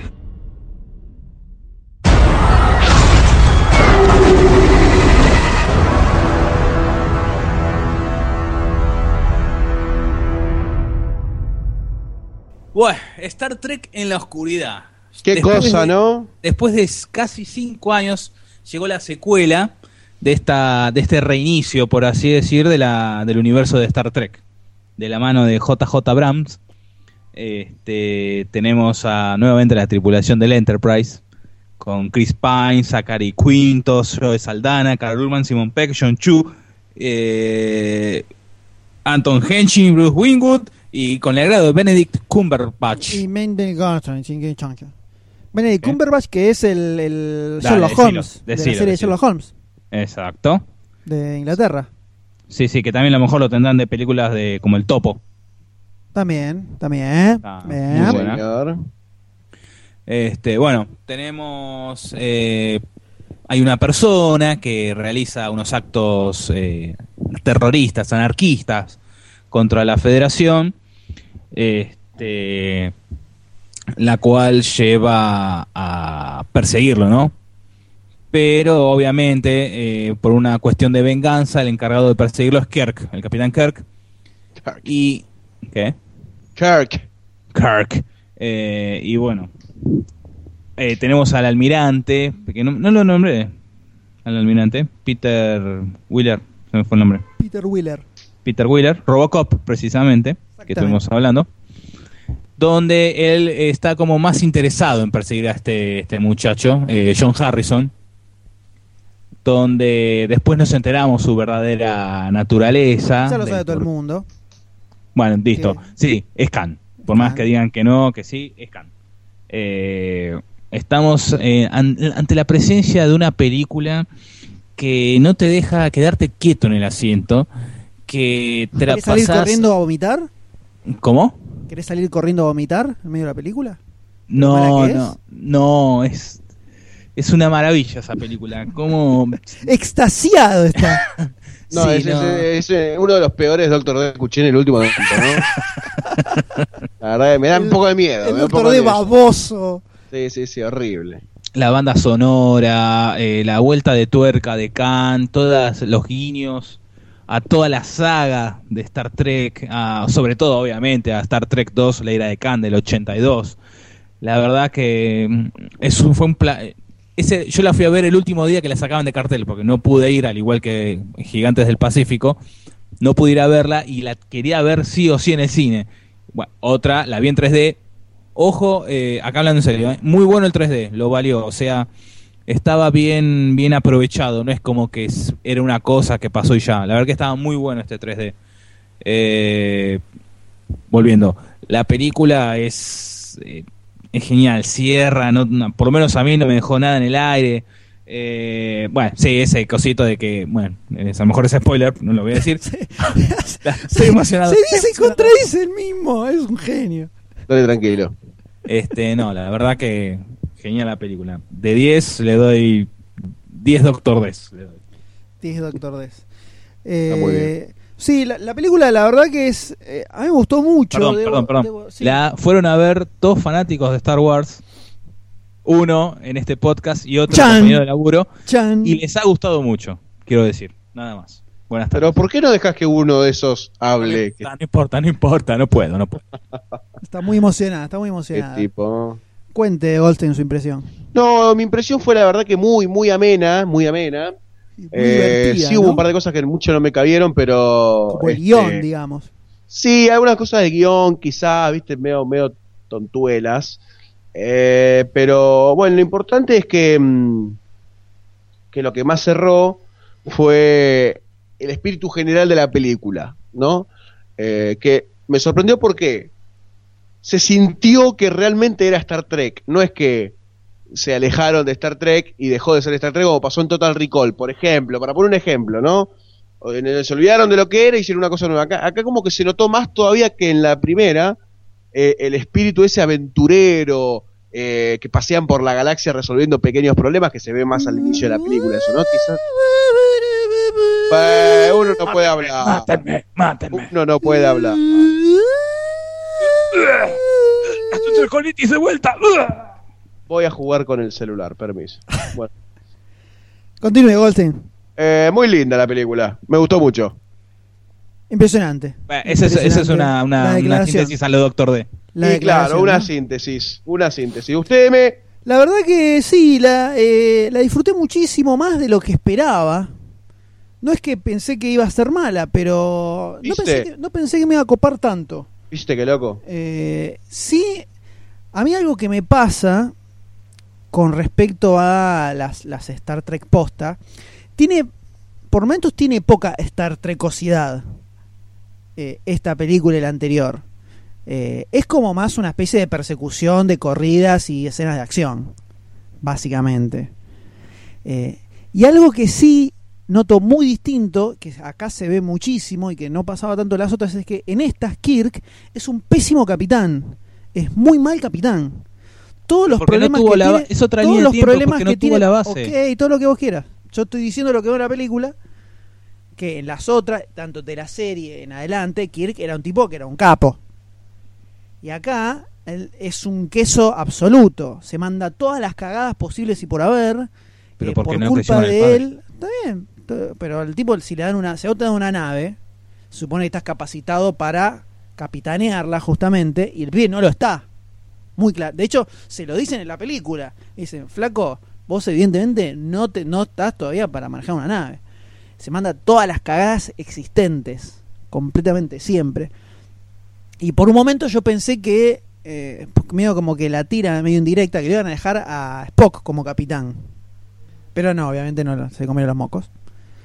Eh, pero sí, está muy buena, está muy bueno el, el tema de la muerte de Spock, que obviamente siendo Star Trek 2, está acá en el medio, es algo que lo tenés como, si viste la original, lo tenés presente durante toda la película y ya arranca con eso la película, o sea, instalando como ese tema, digamos, de que Spock se Sí, puede ya morir. empieza desde el principio, sí. Y sí, lo que pasa es... Eh, ¿Podemos tirar spoilers? Sí. Ah, yo te Bueno. digo, no, pero aguantate. Es una película relativamente nueva. eh. Bueno, hagamos a- hacemos ahora una, una- ah, bueno, sí, sí, sí, avisando, claro. Bueno, a, ahora- a partir de ahora tiramos spoilers para Star Trek Into the Darkness. Eh, Spoilers. spoilers. Spoilers. Eh, el tema de la muerte de Kirk en este caso, que era Spock en la original, eh, como que te, te- te pega más en la original que en esta. Sí, porque es un personaje en la original, es un personaje que ya tiene, eh, a ver, eh, como una, bueno, en esa época, Se 15 conocen- años de historia. Mucho, entonces, ¿viste? sí. Eh, y a mí me pasa algo que no me termina de cerrar este pibe como Kirk. Tiene mucha cara, muy cara de goma. O sea, de todos los, si tengo que elegir, de todos los personajes, el que menos me cierra es Kirk. Todos los otros los veo bien. Pero este pibe es un. Me suena, parece un queso. Y eso, Eh, eso. eh, no sé si como actor o eh, la cara que tiene, parece medio deforme el pibe. Ah, es, es medio... Eh, y siempre tiene una cara de cara de boludo. Y le- no, no. No me, no me termina de cerrar. Eh, sí, Spock está perfecto. Todos esos están perfectos. Eh, pero el pibe este haciendo de Kirk, medio que va para atrás. No, no me copa mucho. La a mí mucho no me la baja. O sea, no que. No, no, no te voy a decir, no, no, no, te, Eh. no te voy a decir que porque no es que no es que es una película que se banca por la caracterización de sus personajes. Por eso. Eh, o por eso podés tener un, un personaje protagonista flojo y bueno, va igual. Sí. Pero lo vi mucho en la parte donde se muere. O sea, eh, me pareció muy anticlimático todo eso. Salvo después, hasta que viene el, el grito de Spock, que fue Ahí excelente. yo me salía de la butaca, estaba momento- que me ah, momento sale de la porque- vaina. Además, hasta que. hasta- yo ya me había olvidado del grito de Khan en ese momento, cuando vi que el que se moría era eh, Kirk. Dije, bueno, listo, ya fue el grito de Khan. evidentemente, No, era obvio que se venía, se venía No, con bueno, esa música. bueno, yo no.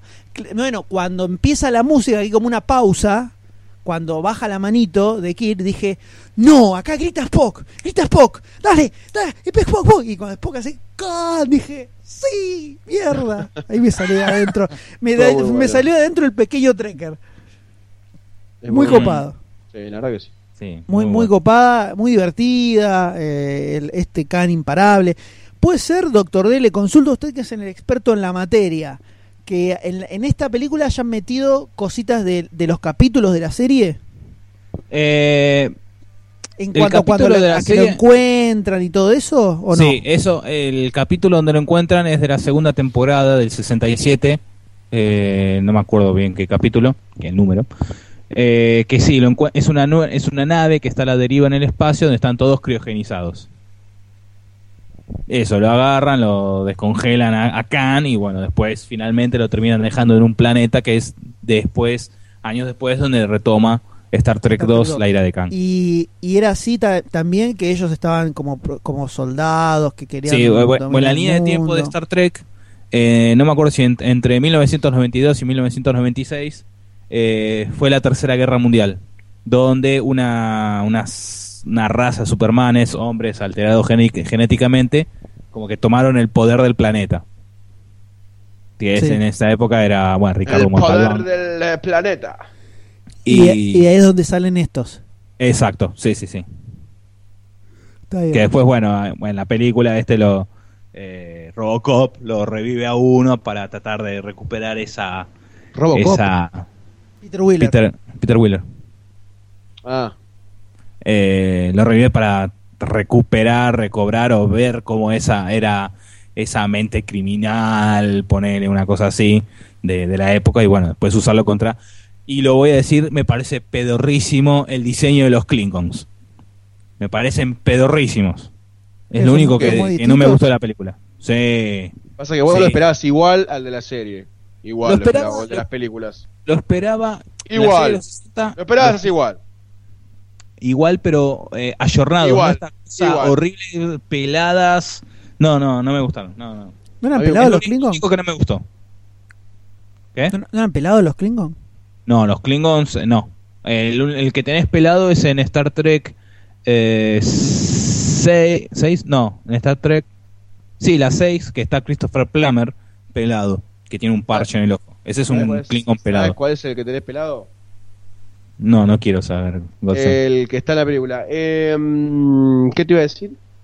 Pero está buena la representación del mundo Klingon también. Sí, eso sí, eso sí me gustó, eso estuvo muy bueno, pero cómo Bueno. están personificados, ayornados, eso ya no, no, no, no, me gustó. Fue lo único. A mí me gusta que ya empiezan a navegar por el espacio. Eso está bueno. Sí, un poco Bueno, de exploración, loco. Ya Bueno, te deja pie termina, para termina como lo que sería el principio de la serie, ¿no? Por eso la, misión de primer- cinco años. la primera parte de la película a mí me gustó mucho. Esa parte media así aventurera en el mundo ese desconocido. Estuvo piola. Sí, Ahora, pero tiene que tener más cosa. de eso. Una Me especie de copa. Indiana Jones del espacio. Claro. Esa teletransportación de- del planeta Tierra a Klingon, cualquiera. Cualquiera. ¿Qué? Cuando Khan al principio se teletransporta de, de la Tierra a al planeta Klingon. a- bueno, pero él dice que era una situación particular. No, no era algo. es cualquiera. Para eso, ¿para qué construiste naves si te, te teletransportas así? Y bueno, ¿qué le vas a hacer? Pero. ¿Qué le vas Está a hacer? viste, así son las cosas. Ahora acá la pregunta es, ¿en la tercera va a aparecer otra vez el Spock? ¿Van a seguir usando el recurso? ¿El Spock viejo? Está- Eso, eso, eso me parece que está bueno, por ejemplo. Que se hagan cargo de, de todas las otras películas. Y que se hagan cargo de que, obviamente, si Spock es una persona lógica, se están enfrentando con este tipo y le consulte, ¿no? Al Spock viejo. Che, ¿alguna vez se vieron a este? Ahora, para eso que le pide una listita, ¿no? Mejor. Sí, obviamente. Bueno, sí, a ver, ahora tenemos a Spock. La próxima tenemos a. Eh, andás juntando unas ballenas para ir haciendo la 4.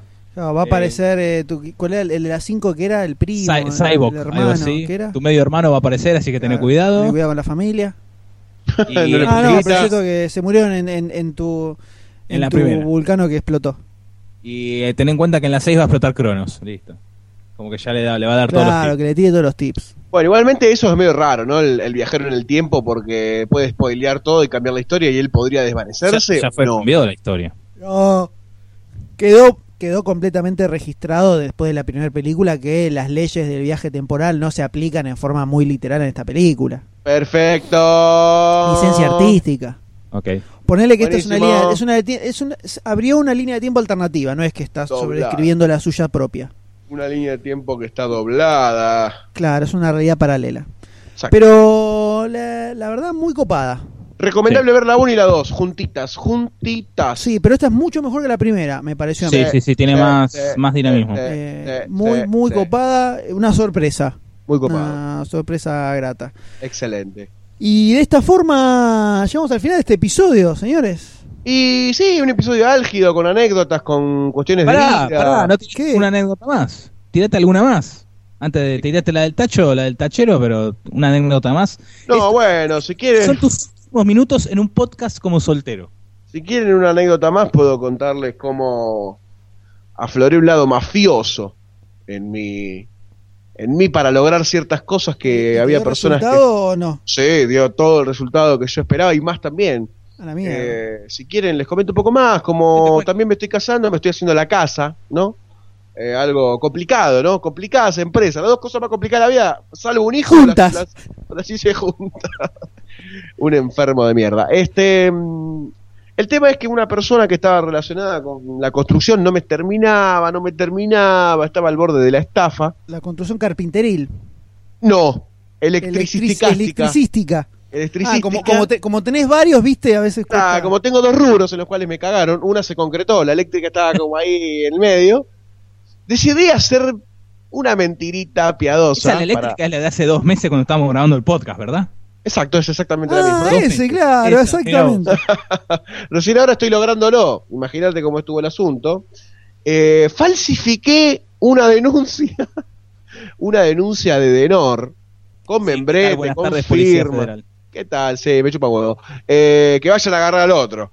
Eh, y güey, falsifiqué toda una situación con un inspector que nunca existió, una falsa denuncia, una, una posible multa, sanción y, y posible penalidad, ¿no? De meterlo preso en el calabozo.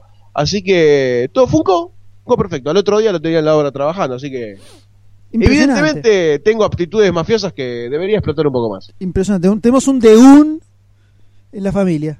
Exactamente, exactamente. Hay un urso, un urso legalista. Increíble.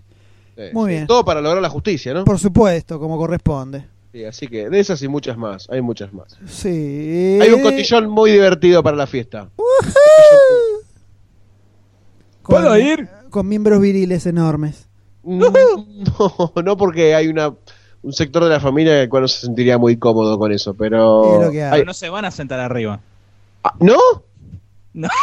Es solo para saborear. Solo para Lambert. Como el, el helado de Capuzoto, ¿lo vieron ese? Sí. pero bueno, no, no entremos en detalles. Muy bien. Señores, eh, llegamos al final de este episodio completamente improvisado, expreso y realizado a través de la demanda popular. O Exactamente. sea, la presión del pueblo nunca, nuevamente ha logrado su cometido Power to the y people. ha Qué generado, fáciles que somos, ¿eh? ha generado que se concretara este podcast. Y la gente va a poder decir si esta, esta nueva modalidad es viable o no, o si sienten que algo falta, o etcétera, falta el ¿no? calor humano. Yo no siento lo mismo, falta. debo decirlo. Para mí no, no es lo mismo. mismo, No es no lo mismo tenerlo Ahí está, la próxima grabamos todos tirados en tu cama, M. sentir su aliento sobre mí, no es lo mismo. Ya lo vas a sentir en la nuca. Mm, delicioso. Así que, señores, ¿les parece que nos despidamos con un gran... y- Primero, digamos, dónde, Doctor D, dónde pueden encontrarnos, ¿no? Por supuesto.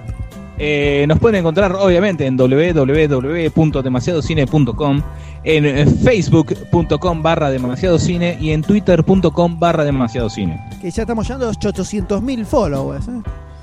Oh, eh, También dijiste quién auspició este podcast, Eh, de Amazing Webshop.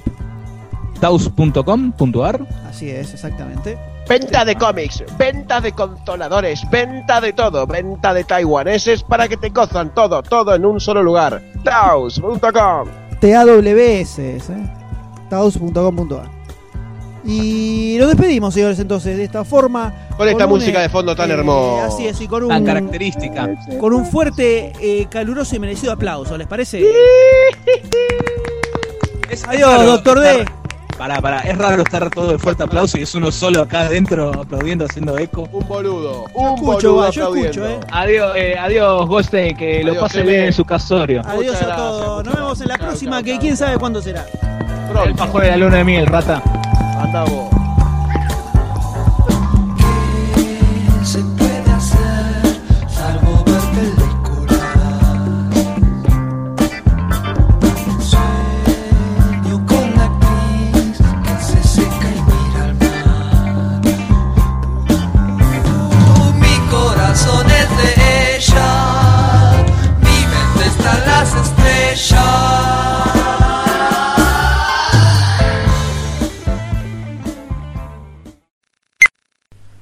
Hola, sí, ¿cómo le va, doctor D? ¿Qué tal, M? ¿Cómo anda? Y acá estábamos, yo tratando de grabar con el Skies este. El Skies. Viste lo, que es, viste lo que es la tecnología, ¿no? Es una cosa. Y estamos, vio, ya estamos acá probando esta el nuevo siglo, ¿no? Hacia la distancia. El podcast de Demasiado Cine no tiene fronteras. Ya es una cosa estéril esto, sin el calor humano, sin es... La verdad ya se perdió todo Sí, eso. Yo tengo acá una muñeca inflable a la que le puse un traje de chubaca arriba para sentir que es Goldstein. Entonces, así me lo refriego, lo acaricio un poco y siento como, como que estoy un poco más acompañado. Yo, lo- yo lo que realmente hice es agarrar un felpudo de la puerta del vecino, todo sucio y peludo, y también estoy haciendo eso. Me lo paso por el pecho pensando que es Goldstein. Ah, es como más real ese, ¿no? Exacto. sobre todo Sí. por el aroma, ¿no? Los Exacto, pero no tiene calor, así que me parece que le voy a envolver un ladrillo que puse en el horno. Ah, está bien. Pero está bueno para, para el tema de los olores ese. Sí, sí, sí, es El como... felpudo usado y mugriento. Sí, sí, sí, Sobre todo si varios animales se han revolcado arriba, han hecho porquería, todo. exacto. Bueno, vamos a Sí. ver cómo, cómo se grabó esto, ¿eh? Bueno, dale.